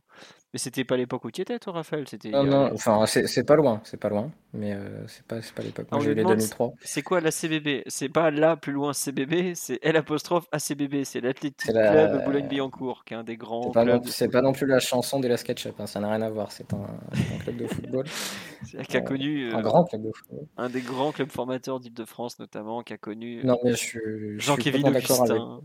Ouais, ouais, ouais. Je suis complètement d'accord avec, euh, avec Omar. pour moi, ça devrait être euh, devant Renato Sanchez dans la liste des priorités. Devant, je me rappelle même plus des autres milieux qui ont été évoqués pendant ce mercato. Il n'y en a pas eu tellement en fait. non, non, non, pour le coup. Bah, on a les deux noms qui sont sortis là euh, bah, Vitinha, Renato. Il y a eu l'épisode ouais, mais... Chouameni, mais Chouameni n'a jamais voulu venir. Il a toujours dit qu'il voulait partir à l'étranger. Mais le problème de, de Kefren, et Thuram, c'est Nice. C'est que Nice a dit cet été, c'est Niet. Il y a trois mecs Mm. intouchables à Nice c'est Todibo, Thuram et Guéry. À partir de là, bah, c'est. euh, Et Fofana, on me rappelle effectivement sur live aussi. Est-ce que... Merci. Ouais, bah, ouais, mais alors si tu. Enfin, un mercato où tu fais Vitinha, euh, Thuram et Ekitike, pour moi, ce serait. euh, ce serait euh, le PSG qui a compris euh, quel était le problème depuis longtemps et ce serait, ce serait magnifique. Parce que Vitinha, Thuram, tu fais. comme disait Omar, tu fais 10 ans. hein. Euh, Tu fais 15, enfin, t'en fais 10 avec Thuram et t'en fais 10 avec Vitinha. Et les deux, ce serait magnifique ensemble. Tu, tu trouves un troisième milieu, peu importe qui. euh, tu peux mettre même Ander Herrera euh, qui revient à 4h du matin d'entraînement ou notre entraînement. Il n'y aurait aucun problème. Enfin, en tout cas, c'est des pistes qui m'emballent. S'il y a un intérêt quand même à faire venir Campos, c'est pour se penser. bah, finalement, c'est marrant de faire venir un scouting portugais pour voir les joueurs de Ligue 1. Mais bon, s'il faut faire ça pour que les mecs s'intéressent aux bons joueurs de Ligue 1, euh, tant mieux. Tiens, on nous dit sur là, effectivement, c'est un sujet récurrent et très intéressant, mais si par exemple, euh, par rapport aux quotas, enfin aux listes UEFA, tout ça, donc en fait, les listes UEFA, je vous explique. Vous pouvez déposer auprès de l'UEFA par Ligue des Champions des listes qui vont jusqu'à 25 joueurs. C'est le maximum. Vous pouvez en mettre moins de 25 si vous voulez. Il y a des... La plupart du temps, il n'y a même pas 25 joueurs d'ailleurs. Dans ces 25 joueurs, il y a 17 joueurs qui peuvent être formés, peu importe sur la planète. Du vénézuélien, de l'ougandais, de ce que vous voulez. On s'en fout. Le problème, c'est les 8 restants. Sur les 8 restants, vous pouvez avoir 8 formés au club ou 7 formés au club et 1 formé dans votre, pays. Donc, euh, pour nous, ce serait la France. 6 formés au club, 2 formés euh, dans votre pays, 5, 3 ou 4, 4. Par contre, vous pouvez, euh, vous pouvez pas mettre de mémoire 3 formés au club et 5 formés dans le pays. Donc ça veut dire qu'il vous faut 4 formés au PSG, si vous voulez mettre 25 joueurs, au minimum. Euh, ouais, au minimum, et 4 formés en France. Et le problème, c'est que le PSG a déjà plus de 17 joueurs étrangers, donc euh, qui viennent d'un peu partout. Et donc, il faut forcément des Français et des formés au club. C'est pour ça que des joueurs comme Mbappé, c'était super important de le garder pour sa valeur sportive, mais aussi pour ça, parce que le PSG est déjà en galère. Kim Pembe, dont on parle, il est super important parce qu'il est formé au club. Est-ce que Mbappé est formé au PSG Je crois qu'il doit être considéré comme tel, puisque euh, il est arrivé quand il, Il, a- avait il est peine arrivé 18 ans. à plus- il avait 18 ans, donc normalement c'est bon. hein. Voilà, parce qu'il faut 3 ans d'affilée entre 15 et 21 ans. Ou de- pas d'affilée, c'était le débat du podcast la semaine dernière, si vous vous rappelez. J'ai pas eu le temps d'aller vérifier les, les textes de- des lois UEFA, j'ai été un peu occupé cette semaine. Mais bref, euh, Kim Pembe, c'est pour ça qu'un Ekitike notamment est très important, parce qu'il est formé en France. Kefren Turam, pareil, formé en France. Il a été formé à Monaco avant de passer à Nice, mais en tout cas, il est formé en France. Et euh, pour certains joueurs comme Kalimundo, pareil, formé au PSG. Euh, donc c'est vachement important. Après, euh, le Tellier aussi. Pourquoi le est prolongé? Parce qu'il est formé au PSG, bon, qui coûte rien et que pour faire le troisième gardien, il est très bien. Euh, effectivement, Xavi Simons, s'il était resté, il aurait été considéré comme formé au club parce qu'il a fait trois saisons. Denis Franchi, qui est le gardien des U17 puis U19 maintenant, pareil, ça fait trois ans qu'il est en France, il est beau être italien, il est considéré comme formé au PSG. Euh, mais aujourd'hui, un joueur comme Kim Pembe, il faut que les deux parties parlent, puisqu'il vient à peine de rentrer de vacances. Si le, PSG mettra jamais Kim Pembe à la porte, ils savent très bien le poids qu'il a dans le vestiaire, ce qu'il représente pour le centre de formation, etc. C'est pas un joueur qu'ils veulent mettre à la porte. Euh, Ça reste un bon joueur, on parle d'un international français, tout ça, tout ça. Mais euh, si lui veut partir, le PSG va la, position est connue, à savoir, euh, bah, il, nous faut une belle offre, quoi. On va pas te laisser partir comme ça pour des prunes. Après, Kim Pembe, lui, ce qui le saoulait depuis des années, c'était le fait que ça soit le bordel, la politique des passes droits, le FC Club Med, tout ça. Si ça change, et il est quand même ultra attaché au PSG, Presnel, je peux vous le dire, il a aucune raison de partir. Après, euh, il le dit lui-même, il, a raison. Là, il va avoir euh, 27 ans dans quelques jours, parce si je me trompe pas, il est d'août 95. C'est le dernier vrai contrat qu'il va signer dans sa vie. C'est un peu ridicule de dire ça, mais il peut pas se louper. Ça reste un footballeur, évidemment, il a gagné des millions, il euh, a dû, il euh, gagner plus en un mois que nous quatre réunis du podcast sur les deux dernières années ou je ne sais quoi. C'est un peu ridicule forcément, mais c'est un footballeur et il doit aussi penser à son après-carrière, tout ça, c'est comme ça. Le salaire fait, aussi la position qu'il a dans, dans l'équipe, faut pas faire semblant. Euh, mais la situation est telle que bah, le PSG ferme pas totalement la porte parce qu'ils savent aussi que c'est un joueur qui est facile à vendre. Kim Pembe va avoir 27 ans, il est de la génération 80. Planning for your next trip? Elevate your travel style with Quince. Quince has all the jet setting essentials you'll want for your next getaway, like European linen, premium luggage options, buttery soft Italian leather bags, and so much more. And is all priced at 50 to 80% less than similar brands. Plus, Quince only works with factories that use safe and ethical manufacturing practices. Pack your bags with high-quality essentials you'll be wearing for vacations to come with Quince. Go to quince.com slash pack for free shipping and 365-day returns. Donc, euh, voilà un peu où on en est, tout simplement, mais c'est pareil, c'est un peu comme pour Kalimundo tout à l'heure. Enfin, c'est moins marqué que pour Kalimundo, mais Kalimundo, évidemment que le PSG dirait pas non à le conserver. Mais 25 millions d'euros, euh, c'est ce qu'on ce qu'on demande. Je pense qu'on n'en sera pas loin parce que c'est un joueur qui a totalement les qualités pour jouer dans les championnats qui payent les mieux en Europe. Donc euh, aujourd'hui, ça serait plutôt Allemagne, Angleterre, notamment. Je parle en termes d'indemnité de transfert, hein, pas en termes de salaire. Hein. Enfin, c'est pareil, mais bon, bref. Euh, bah voilà pourquoi, on, voilà où on en est. Je reviens un petit peu en arrière sur, sur une question qui est récurrente effectivement sur Ekitike qu'on a un peu balayé tout à l'heure, c'est ses blessures. Est-ce que c'est pas inquiétant quand même? Parce que cette saison, bah, Raph, comme je l'avais expliqué la semaine dernière, il s'est blessé déjà deux fois. Il s'est, enfin, trois fois même. Il y a eu la première blessure donc en, fin janvier où il se pète pour quatre ou cinq semaines. Il y a rechute, donc blessure musculaire, et il se reblesse encore au moment du tournoi de Toulon avec l'équipe de France U20. Tu euh, avais cherché un peu, tu avais creusé de ton côté concernant d'éventuelles fragilités musculaires euh, le concernant? Non, mais moi je, pense qu'il a besoin de se, former musculairement en fait. Je pense qu'il est qu'il n'est pas assez formé pour assumer le poids et la charge de son corps, comme pas mal de gens de son âge. C'est pour ça que c'était assez miraculeux quand même que Bappé se blesse jamais quand il a démarré, ou très peu. On fait le bilan euh, pour un mec qui était aussi explosif et qui n'était pas encore formé. Et euh, il faudrait euh, inviter des prépas physiques, mais il y a euh, il y a plein de raisons pour lesquelles les joueurs ont besoin à cet âge-là de faire du renforcement. C'est qu'il y a des, chaînes musculaires et si tu t'es pas formé au niveau des ischios ou que t'es pas formé au niveau des, des quadris, mais que tu l'es ailleurs et tu as toujours des problèmes. Mais d'ailleurs, parmi les joueurs français qui ont explosé cette année et qui avant se pétaient tout le temps parce qu'il y avait un déséquilibre musculaire et qu'ils souffraient beaucoup, pour en avoir parlé avec euh, euh, quelqu'un qui l'a connu en tant que préparateur physique à l'OL, c'est Martin Terrier, hmm. qui était tout le temps blessé à l'OL. Tout le temps, tout le temps, tout le temps, alors qu'il était très très très puissant en bas, mais le haut du corps était, il avait du mal à muscler le haut de son corps et du coup il le payait. Et je pense qu'il y a eu un taf euh, fait là-dessus, ou en tout cas un équilibre retrouvé. Et je pense qu'Ekitike, quand tu vois sa taille et le manque de, de muscles par rapport à sa taille, je pense qu'il est là le problème, à mon avis. Hein. C'est pas un avis médical, j'ai pas d'infos, mais en fait, de visuellement, pour moi, c'est quand même un truc qui fait peur en, général, que ce soit dans le foot ou dans le basket. Mais les mecs qui sont longs et fins, euh, rien que de les voir se déplacer, parfois tu te dis mais comment c'est possible physiquement et humainement? Et encore plus quand ils sont agiles, à la limite quand ils sont lents et mous, tu fais bon bah ok, c'est son corps, c'est logique. Mais quand les mecs sont comme ça et qu'en plus ils arrivent à aller vite, à changer de direction rapidement, tu te dis toujours ça devrait pas être possible vu, sa, vu ses dimensions.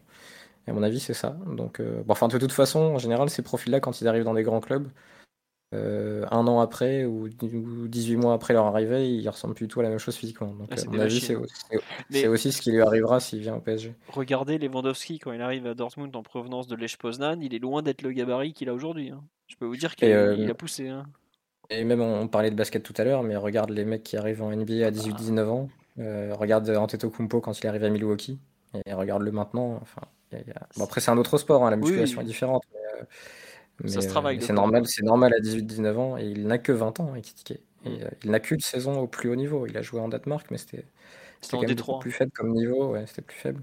Euh, il n'a qu'une seule saison, mais il est. Euh, non, c'est en première division. Hein. Oui, c'est en première division, c'est ça. Je confonds avec un autre joueur qui avait été prêté en D3. Mais, en gros, il, faut considérer que. Il a. ouais. Enfin, tu peux considérer la D1 danoise comme du c'est de la D2, D3 en française. Ouais, de la Ligue 2 ou de la, nationale selon le club que tu es euh, en France. Mais euh, du coup, il a, il a, pour moi, il a qu'une seule vraiment saison au, très haut niveau. Et en plus, elle a été entrecoupée par des blessures. Il a quand même euh, une expérience faiblarde par rapport à d'autres joueurs du même âge. Tu vois. Kalimwendo, par exemple, a beaucoup plus d'expérience au, mm. au, très haut niveau. C'est important aussi dans sa marge d'évolution et son potentiel. Et je pense que ça joue aussi dans l'envie du PSG d'aller le chercher. Ouais, il y avait une autre question, pourquoi Ekitike, se disant, n'est-il suivi que par Newcastle? Déjà, c'est complètement faux, il est pas du tout. la différence, pourquoi on a beaucoup parlé de Newcastle pour Ekitike, c'est que c'est les seuls qui ont fait une offre ferme avec des vrais chiffres, des vrais euros derrière. Enfin, dépend pour le coup, mais c'est pareil, ils, ont converti en euros. Hein. Voilà pourquoi. Et il a été, c'est le seul club qui a eu un accord euh, vraiment écrin. Pour le coup, il n'a pas du tout été suivi que par euh, Newcastle. Je sais qu'il a, pendant très longtemps, le Borussia le voulait absolument. Il s'avère qu'évidemment, ils ont fait d'autres choix. Ils ont fait signer notamment Adeyemi puis à l'air, donc ils, ont, ils ont plus de place en attaque maintenant. Le Bayern s'est renseigné, le Real Madrid s'est renseigné. Enfin, tous les grands clubs ils fonctionnent aujourd'hui avec les datas. Tu es obligé de voir ressortir et critiquer à ce niveau-là. Mais sachant que le directeur sportif de Newcastle, c'est pas un idiot, parce que c'est l'ancien de Brighton. Ouais. Euh, il bossait très bien à Brighton. Et il, a été, il est parti en février dernier. Il bossait en sous-marin déjà pour Newcastle. Il a signé officiellement en mai, mais euh, Ashworth qui était à Brighton. Euh, s'il s'intéresse à lui, euh, c'est pas pour n'importe quoi. D'ailleurs, euh, l'autre joueur qui sont venus chercher en Ligue 1, c'est Guimarães. Mm. Et il est parmi, je pense, les deux trois raisons principales pour leur deuxième partie de saison très réussie. Donc, euh, ils, ont du blé, mais ils font pas n'importe quoi pour l'instant de leur blé Newcastle. Tiens, question très piège. Euh... ils ont quand même fait signer Mitchell Baker pour 25 patates, mais à part ça, tu. tu... Ouais, mais ça, Leverkusen l'avait pris aussi, tu vois. Donc, je pense qu'il y a un espèce de complot européen pour nous faire croire que Mitchell Baker euh, n'est pas une merguez. Sachant que maintenant, Leverkusen est tiré sur Melvin Barr. Donc, je ouais, attends, un, Baker, il est parti à Newcastle? Non, non, ils ont... il a pas voulu y aller finalement. Mais l'hiver dernier, Newcastle était prêt à proposer jusqu'à 25 millions d'euros avec des bonus pour, euh, pour faire signer Baker. Oh, eh, oh, non, mais... Ce monde est fou. Oui, Omar, je sais que tu viens de réinscrire de force tes enfants au football, mais laisse-les vivre. mais bon. Il a des dollars dans les yeux là, Omar. Il se dit, il faut juste que je... un mec qui filme pas s'appuyer du pied gauche. 500 millions. J'en ai quelques-uns. je peux vous dire que Newcastle va avoir une petite livraison. Non, mais plus sérieusement, euh, tiens, on nous dit. C'est une bonne question, je trouve, sur un peu la, logique de recrutement du PSG. On dit, mais admettons qu'on signe pas avec Titi. L'été prochain, il n'y a pas un autre crack qui va apparaître. Est-ce que c'est vraiment une opportunité à, ne pas louper? Bah, euh, Sur ce poste-là, il y a quand même. Enfin, c'est pas, on a des postes de défense centrale. Quoi. Euh, en de défenseur central, je t'aurais dit oui, parce que la France, euh, de toute façon, il suffit de passer sur des terrains de 13, 14, 15 pour voir un nombre de défenseurs centraux euh, aberrant et où tu te dis, mais lui, il peut jouer tous les jours en Ligue 1 dans 5 ans. Mais par contre, le poste d'attaquant, dans plus 9 comme ça, autant des ailiers en France, on en sort à l'appel. Des 9 comme ça, bah, c'est simple. Hein, quand tu te dis qui vont être les 9 de l'équipe de France dans 4-5 t'as qui comme candidat? T'as Goury, mais c'est un 9 un peu particulier, c'est plus un 11 qu'un 9, tu vois. Et, non, mais je, suis d'accord avec toi que c'est pas des, des, des, purs neufs comme ça qui ont euh, la qualité technique, le sens du but aussi, parce qu'on l'a pas cité, mais 10 buts en jouant à peine, c'est un sacré chiffre. T'en as pas beaucoup. Hein. La taille plus la mobilité. Mmh. Il a Parce que la, la, taille lui sert pas forcément dans les airs, mais euh, pour garder le ballon de haut jeu, ça reste quand même utile. Eh ouais. Et c'est marrant, c'est qu'il y a une personne sur la live qui nous dit Mais euh, si vous deviez choisir entre prendre Matistel, le, le Rennais, qui est un, joueur exceptionnel, ou Ekitike, quel est le meilleur prospect? Bah voilà, c'est ce qu'on dit. Oh. Matistel, c'est ça, ça, ça c'est vraiment dur. Et c'est dur, on est d'accord. Qu'est-ce qu'il est bon lui aussi? Oh là là. Et vous inquiétez Vraiment un super joueur lui aussi. Ouais, mais. Oui, je, je, souffle pas par rapport à lui, je souffle par rapport au club allemand. Euh, ouais, marre, ouais, un peu plus. Euh, ça me saoule. vraiment, il faut qu'on mène un. On va faire un soulèvement contre ce. dire ce peuple. Non, je vais éviter, mais contre ce championnat. Je peux vous dire que Raphaël, il est prêt à vous construire la ligne Maginot. Il va ah moi, je vais... moi, si je ferais des contrats de 10 ans, en fait, à certains joueurs, il y aurait des. C'est comme il y aurait des, des, exceptions pour les joueurs de grand talent, tu vois. Pour éviter que des, des joueurs finissent au Bayern à 15 ans. pas capable de sortir, euh, de sortir un jeu. Je sais pas, ils ont fait trois euh, révolutions de leur formation. L'Allemagne, ils ont toujours pas sorti un attaquant en 10 ans, c'est quand même incroyable. Enfin, il y a plein de raisons pour ça, mais bon, c'est pas l'endroit pour en parler. Mais si tu vois encore les résultats des confrontations, euh, je crois qu'il y a eu Sarcel Offenheim là. Trois générations, U14, U15, U16, ils leur ont collé 20 buts. Enfin, il y a un monde entre nous et le football allemand.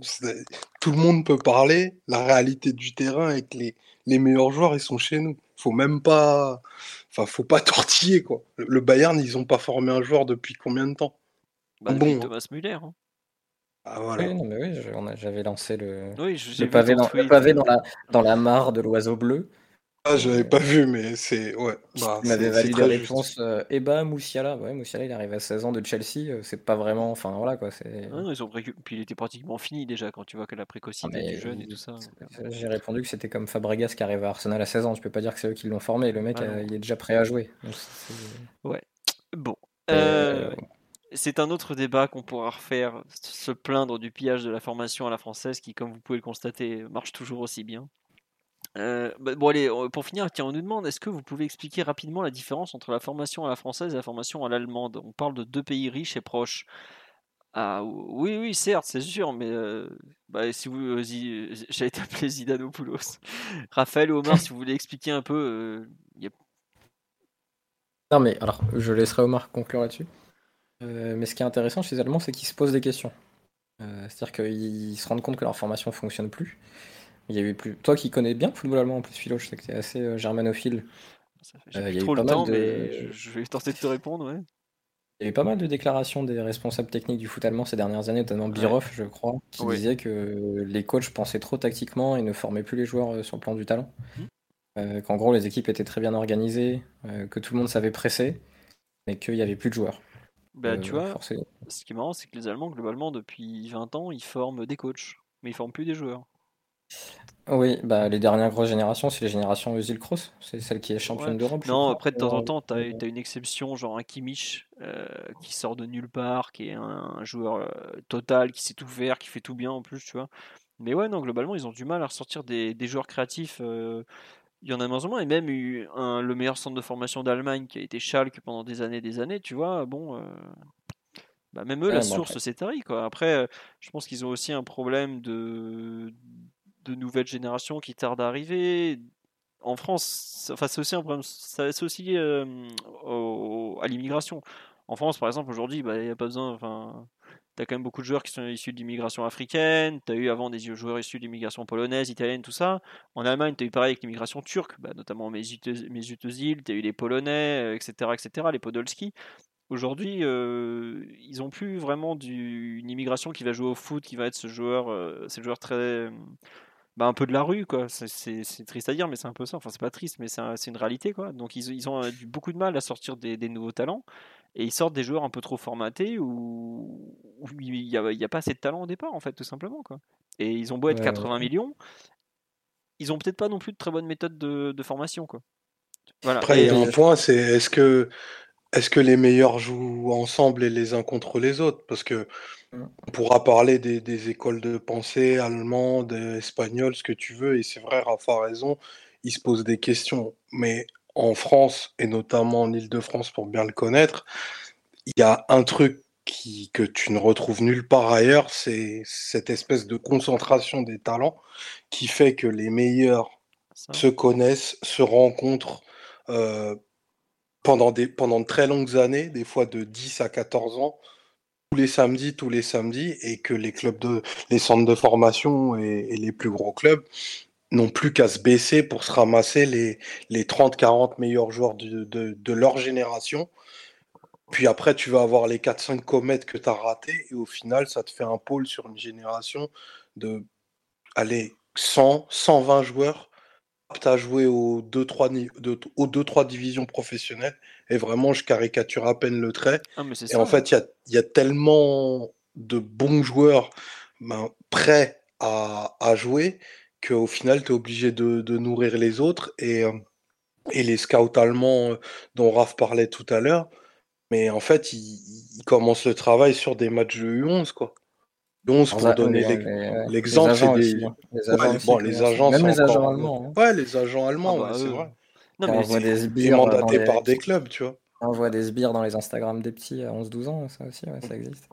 Et oui. Non, par contre. Ils sont en CM2, quoi. Ils traversent pas tout, ils traversent pas la rue tout seuls que limite il y a des il y a des des Allemands allemands qui les qui les connaissent et ça c'est pas c'est pas des légendes urbaines. N'importe qui est, est- enfin traîne un peu dans le foot amateur, a vu et sait même qui sont ces gens, tu vois. Bah, bien sûr, enfin, tu vois, moi, je, bon, vais plus trop au bord des terrains de jeunes parce que je peux plus y aller, mais euh, je me souviens de certains matchs de U13, U14, ça parlait allemand au bord du terrain, quoi. Et ils n'étaient pas là Ouais. parce qu'ils s'étaient trompés de route. hein. Euh, Ils savaient très bien ce qu'ils mais faisaient. tu sais que- tu sais qu'à la Doumeg, Omar était obligé de faire ses séances en allemand d'ailleurs. Il- C'est sa deuxième langue vivante depuis quelques semaines. Et je peux dire que ça rigole plus sur les consignes. Non, par contre, juste, on a quand même oublié de citer deux immenses talents allemands que sont Kai Havertz, qui donc aujourd'hui est à Chelsea, et surtout l'exceptionnel Florian Wirtz du Bayer Ah, Leverkusen. je, je pensais à un troisième, mais je sais même pas s'il a choisi sa nation. C'est qui? Euh, en senior, c'est Adeyemi. Bah oui, oui, il a joué avec l'équipe. Ah, tu as raison. Mais enfin, lui, j'ai du mal à le considérer comme allemand parce que comme il est passé par l'Autriche déjà et tout. euh, Enfin, oui, il est allemand évidemment. Il joue pour l'Allemagne. Il est né à Munich en plus. Mais il, il a fait une bonne partie de sa formation à, dans le, dans sa- à Salzbourg, Ah. tu vois. Donc, euh, Et, en gros, pour appuyer, mais ils sont en train de repenser encore toute leur formation, l'Allemagne. Ils sont dans une nouvelle révolution. ils vont encore Euh, balancer 600 millions ou pas C'est pour savoir? Je, je sais pas, mais ils rechangent tout. Ils font un énorme centre euh, d'entraînement euh, pour réunir les meilleurs, justement. À Francfort. Euh, ils vont euh, repenser tous les formats de foot chez notamment les plus petits, en réduisant le nombre de joueurs et les dimensions des, terrains. Je pense justement pour retrouver le talent individuel euh, et pour un peu laisser de côté la tactique, ou en tout cas le- la, faire arri- arriver plus tard dans la vie des joueurs. Donc là, il y a, des papiers qui sont sortis dessus, vous pouvez aller voir. Euh, ils vont changer pas mal de choses, sachant que, donc avec Omar, on disait en France, notamment en Ile-de-France, on a un pool de talents incroyable qui se développe notamment à travers le format des compétitions et la densité des joueurs.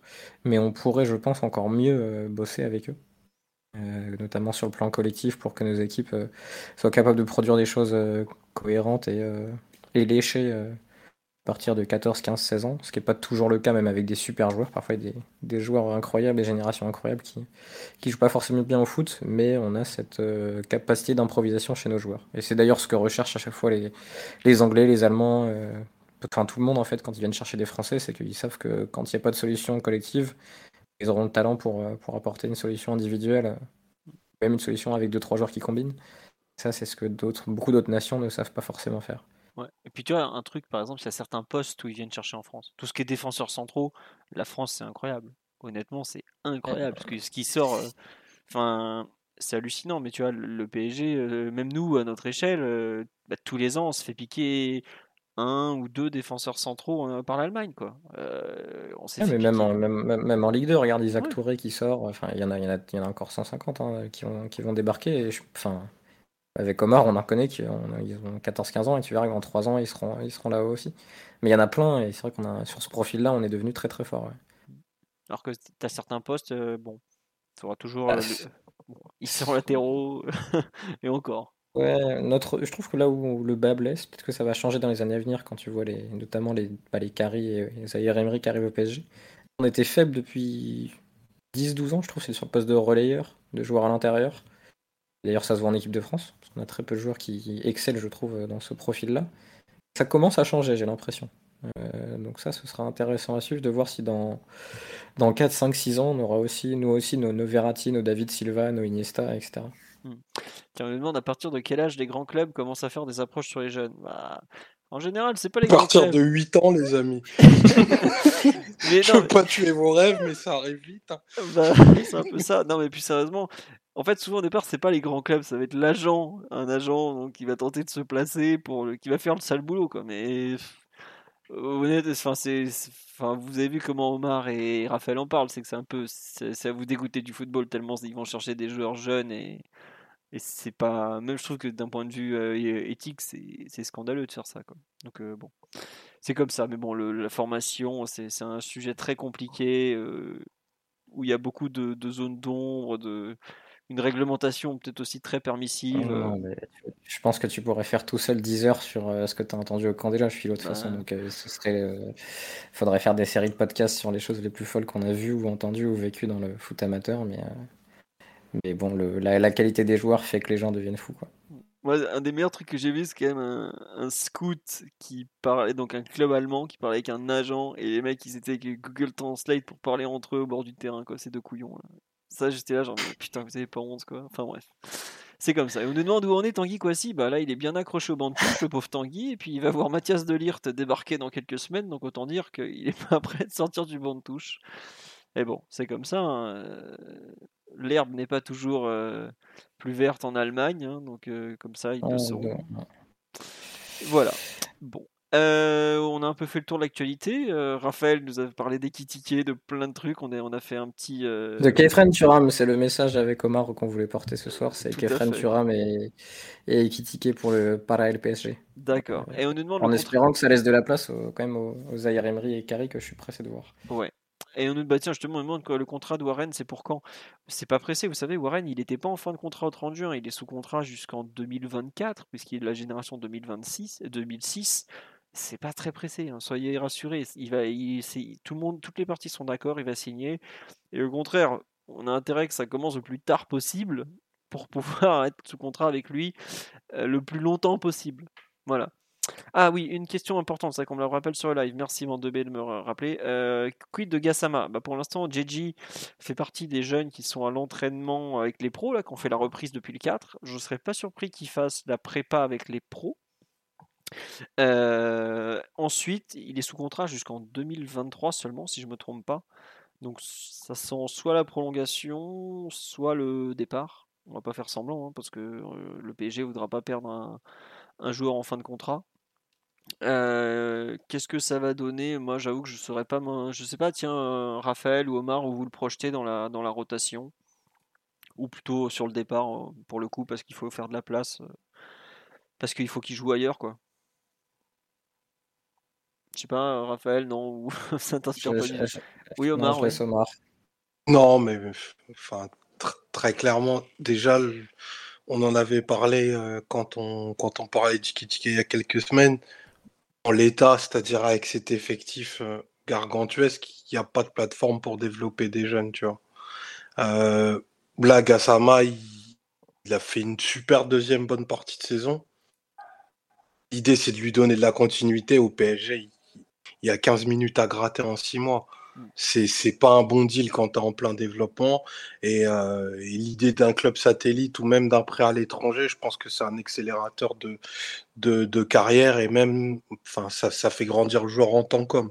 Donc moi, je suis très pour ce genre de, de solution. Après, c'est, ça dépend de, ben, du joueur, de son entourage, de ce qu'ils veulent vraiment. Mais si l'idée, c'est, c'est de continuer d'être dans une courbe de progression après la deuxième partie de saison qu'il y a eu, faut, faut vite, euh, enfin, vite trouver un prêt, quoi. Ouais. On nous dit là le fameux club euh, satellite à Braga. Mais le problème c'est que Braga, euh, si je me trompe pas, l'an dernier ils font quatrième de Liganos. Braga, il y a du monde, hein. Faut pas croire. hein. Braga aussi, ils ont un centre de formation. hein. Pour moi, le Braga, faut... est-ce que pour un Gassama qui a joué euh, 3 minutes en Ligue 1, Braga, c'est pas déjà trop Euh, Comme on dit sur live, Braga à gauche, visiblement, ils ont Horta. J'avoue que je connais pas leur statut d'effectif, mais Braga, ils forment des joueurs pour les revendre. C'est aussi un modèle économique, donc faut pas croire que ça va être euh, facile. Euh, voilà, Braga, c'est peut-être un peu trop tôt. hein. C'est est-ce que il a pas, est-ce qu'il aurait pas même carrément intérêt à, ouais, Eupen en Belgique? Pourquoi pas, par exemple? Euh, Teddy Allo, qui était un joueur qui était en difficulté au PSG, il a fait un très bon prêt en Belgique, il regrette pas du tout. hein. Pour moi, c'est peut-être plus, plus intéressant pour lui aujourd'hui d'aller se frotter au championnat belge, qui est un, excellent championnat en termes de post-formation, plutôt que d'aller tenter le- la Liga NOS à Braga, ou enfin, qui sait aujourd'hui euh, qui irait, euh, qui me paraît plus prêt pour aller jouer en à Braga euh, dans l'effectif actuel. je sais pas, peut-être par exemple, est-ce que El Shaddai, non, même El Shaddai, ça serait peut-être un peu haut pour lui, Braga, quand même. Donc, voilà, il y, y a des clubs peut-être plus adaptés aujourd'hui à Gassama. Pareil, on m'a parlé de. J'ai vu passer tout à l'heure un, un Garbi. Oui, Garbi, pareil, il va pas aller à Braga. Il va faire quoi à Braga? Ouais, Dina Mimé, par exemple, Braga, ça serait pas mal. Mais est-ce qu'il peut déjà pas viser mieux? C'est limite aussi. euh, Par exemple, l'an dernier, pour moi, Braga, ça aurait été une très bonne destination pour Dina Mimé. Cette année, c'est peut-être déjà un peu tard, quoi. Donc, euh, voilà. Mais il faut, il va falloir trouver de la place. Euh, par exemple, je- aujourd'hui, on a, ou c'était, je crois c'était dimanche que Benjamin du, du Parisien a annoncé que Odobert partait à 3, qu'il n'avait pas voulu signer pro au PSG, c'est dommage. C'est une, euh, une, comment dirais-je, une, une très bonne recrue, euh, un très bon ailier, Wilson, mais je le comprends aussi parce qu'il sait très bien qu'il va pas avoir de place euh, aujourd'hui. Pour le coup, il va dans un club où il peut jouer. Voilà, Où il ça. pourra jouer, en tout cas, Mm. dans les, dans les, dans les 12 mois. Donc, ça, c'est dans l'année, c'est pas mal. Euh, je peux répondre à une question de live Oui, bien sûr. temps, euh, Philo, de Qui nous dit pourquoi absence de grands clubs en Ile-de-France à l'exception du PSG si la formation est digne de l'élite mondiale. Euh, bah, c'est un peu le serpent qui se mord la queue parce qu'il faut arriver à garder les jeunes, mais pour garder les jeunes, il faut te stabiliser en Ligue 2. Euh, aucun club euh, francilien n'avait réussi à le faire jusqu'au PFC depuis quelques années. Et d'ailleurs, le PFC commence à avoir des sacrées générations en jeunes. Là, il commence à mettre pas mal de jeunes en équipe de France U19, U20, U18, dont certains qui sont déjà très désirés. Le latéral gauche euh, Ajam, qui je pense tu connais aussi, Philo, qui a fait pas mal d'équipes de France de jeunes. Et euh, il faut se stabiliser en, Ligue de Ligue 1. Le souci, c'est des clubs franciliens, pour citer les autres qui pourraient candidater à ce, à ce rôle-là, parce que je suis un peu concerné. Il y a le Red Star, il y a Créteil, qui, était dans ce qui est descendu maintenant à N2, malheureusement. qui a coulé un peu, mais, euh, mais le souci, c'est que les jeunes, on les garde pas. Donc à 16 ans, on les perd parce qu'ils vont en centre de formation. Parfois dans des centres de clubs qui sont pas forcément beaucoup plus stables. Euh, des Châteauroux, des Laval, des clubs comme ça qui font l'ascenseur ou qui euh, perdent le statut pro de temps en temps, ou même des centres de formation de, de petite catégorie, on va dire, genre Amiens. Ils vont parce qu'ils ont des contrats et ils préfèrent signer des contrats et puis, euh, ils reviennent à 18 ans quand ils n'ont pas convaincu. Et donc, donc entre 16, entre 15 et 18, tu fais avec des seconds couteaux, mais la région parisienne est tellement riche que les seconds couteaux de finissent en 17 nas ou en 19 nas à Montfermeil, Drancy, Torcy et compagnie sont quand même meilleurs que les générations des clubs pro ou en tout cas d'une partie des clubs pro. Quand je fais le bilan des championnats U17 et U19. Ah même si ce sont souvent les premières années qui jouent dans les championnats, dans les clubs pro, donc ça fait quand même un écart, mais, euh, mais il faut se stabiliser en Ligue 2 et c'est finalement très dur de stabiliser en Ligue 2 quand tu es un club francilien parce que tu pas forcément les infrastructures et le, la tranquillité pour le faire. Euh, et ça, je pense que vu qu'on connaît tous les trois, Omar Philo et peut-être Max aussi d'ailleurs, tous les quatre, le club, le foot francilien, c'est très très dur de bosser sereinement en Ile-de-France et puis très, dur. Bah, tu l'as dit, tu te fais, as ton joueur qui fait une... six bons mois et tu te le fais piquer. Quoi. Et quand tu es en Ligue 2, bah, c'est dur de le conserver. C'est Non, mais aujourd'hui. Quand c'est en national, c'est encore pire parce que tu es protégé par rien. Par exemple, le Restar est en national, a le statut pro, mais n'a pas le droit d'ouvrir un centre de formation. Mmh. Donc, tous nos jeunes joueurs qui sont bons, bah, ils partent. Euh, là, par exemple, les 16 r 1 sont montés en 17 NAS. Les meilleurs ne vont pas jouer avec nous en 17 NAS parce qu'il y en a un qui a signé au PSG d'ailleurs tu vois peut-être euh, non, j'ai pas qui vient de signer. Euh, mais voilà, donc ils partent dans des clubs, des clubs pro de, de bon niveau et derrière, bah, tu fais avec euh, ceux qui sont restés. Voilà, vous avez un. En gros, c'est tellement concurrentiel que c'est dur de monter un club en Ile-de-France. Les, il faut le dire, les clubs de province, de Ligue 2 ou Ligue 1, n'ont aucun intérêt à ce que des clubs franciliens se structurent. Mm. Je, enfin, parce que s'il y a quatre clubs franciliens qui se structurent, il y a des centres de formation de province qui vont mourir. Hein. Il faut le dire aussi. L'île de, France, euh, de France euh, nourrit euh, bah, Reims, Troyes, tous ces clubs-là, Le Havre. Il y a beaucoup, beaucoup de clubs comme ça qui ont un tiers de leur promotion, c'est des franciliens. Et s'ils perdent ce tiers-là, qui est souvent le composé des plus doués, ouais, le meilleur tiers, bah derrière, qu'est-ce qu'ils font? Voilà, c'est ça aussi. Je pense que l'île de France n'est pas forcément la, Enfin, en tout cas, ça ne plaît pas aux autres régions que l'Île-de-France se développe, et c'est pour ça que le PFC va embêter bien des équipes, parce que ça fait moins de franciliens qui peuvent aller en province. Hmm. Et on nous dit Versailles, il faut en penser quoi? Bah, Versailles, aujourd'hui, c'est un beau projet pour monter en Ligue 2 à terme, mais Versailles, ça forme pas beaucoup jusque-là. Ah, ils ont des bons jeux, mais après, il faudra qu'ils aient l'espace pour installer quelque chose. Voilà. Non, mais c'est vrai qu'ils ont des bons jeunes, Versailles, Moi, je les ai toujours connus un peu dans le trou. Ça, euh. si, si, ça commence ah, à ouais, ça, ça, joue Versailles. Franchement. Bon, bah voilà, donc je vous ai dit une connerie. Bah, euh, Philo, Edouard Michu. Hein, ouais, je sais, toute la famille Michu est de Versailles, oui. Leur génération 2003, euh, c'était quelque chose. Hein. Après, j'avoue que pour moi, quand on me dit FC Versailles, je pense à Moridio, donc bon, forcément. Qui est en Ligue 1. Donc... Qui a signé à Clermont, c'est ça, si je me trompe pas? Ou à 3, je sais plus. Non, je crois que c'est clair. Clairement, Maureen. Clairement, clairement, clairement. ça, mmh On dit le FC Louis XIV, ils sont chauds. Bah, attention, hein. attention FC Versailles. Ils envoient des salaires de royalistes, je peux vous le dire. Ils, ont des deniers, les, gens de Versailles. Bref, on va s'arrêter là. Le podcast a finalement duré deux heures et demie avec euh, un invité lillois, un Raphaël qui sort de nulle part et qui nous parle de plein d'autres choses par rapport à, euh, par rapport à d'habitude, mais on était bien content de l'avoir. On vous dit, alors je sais pas si on aura un podcast lundi prochain parce que je vais pas vous mentir, je serai enfin en vacances. Au pire, je confierai l'animation à Max qui vous fera des questions et des réponses au passage, ça sera très bien. Ou à Mathieu, vous verrez. Je sais pas, faudra suivre un peu les, annonces. Non, je podcast pas en vacances. Déjà, je crois qu'on a, non, on n'a pas un match amical lundi prochain. Non, c'est le lundi encore suivant, donc euh, bon, on verra. La rediff sera sur YouTube, je vais l'uploader après. Elle sera sur toutes les plateformes. Euh, de réécoute habituelles, les Spotify, euh, Apple Podcasts, Google Podcasts, Deezer, etc. etc.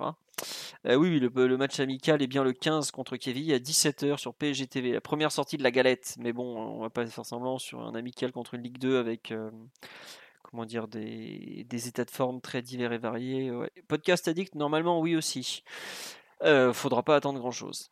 Enfin, je préfère vous prévenir. Bon, c'est sûr qu'il y aura quand même peut-être euh, Messi et Neymar contre Kevin Rouen Métropole, ça c'est autre chose. Redit sur Twitch, oui, normalement les lives ils restent pendant 15 jours sur Twitch, je crois. Je, je sais même pas. Euh, j'avoue que je m'en sers comme plateforme pour le live et après il me semble que ça reste 15 jours, mais je suis pas certain. En tout cas, merci pour votre fidélité parce que vous êtes encore près de 500 à nous écouter à minuit et demi pour parler euh, des fois de U13, de Versailles, du Red Star de Raphaël qui vous fait des U16 R1 Vernat euh, que tout le monde n'a pas forcément compris. Mais euh, voilà, c'était comme ça, c'était bien. Et donc, bah, je vous dis à très bientôt. Euh, merci pour votre fidélité encore une fois. Et à, bientôt. Voilà. Simon vous fait des gros bisous. Simon ne sera peut-être pas souvent là cette saison dans le podcast.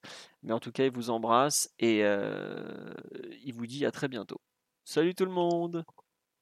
Ciao. La bise. Et n'hésitez pas à aller vous abonner à Coparena pour retrouver les analyses de Raphaël et aller l'écouter sur Vue du banc parce que c'est pas tout à fait les mêmes thèmes et c'est très complémentaire. Venez vous acheter des merguez au stade Marville également. voir si vous voulez voir ce jeune, ce, jeune en survêtement. Ah, il, arrive, il, arrive, que je serve des Moscow Mule au lieu de faire des merguez. ça peut intéresser aussi un certain public. Mais je n'en dirai pas plus sur ce qui s'est passé à la fête du club le 25 juin dernier. Ça restera à la fête du club. Voilà. À bientôt. Au revoir.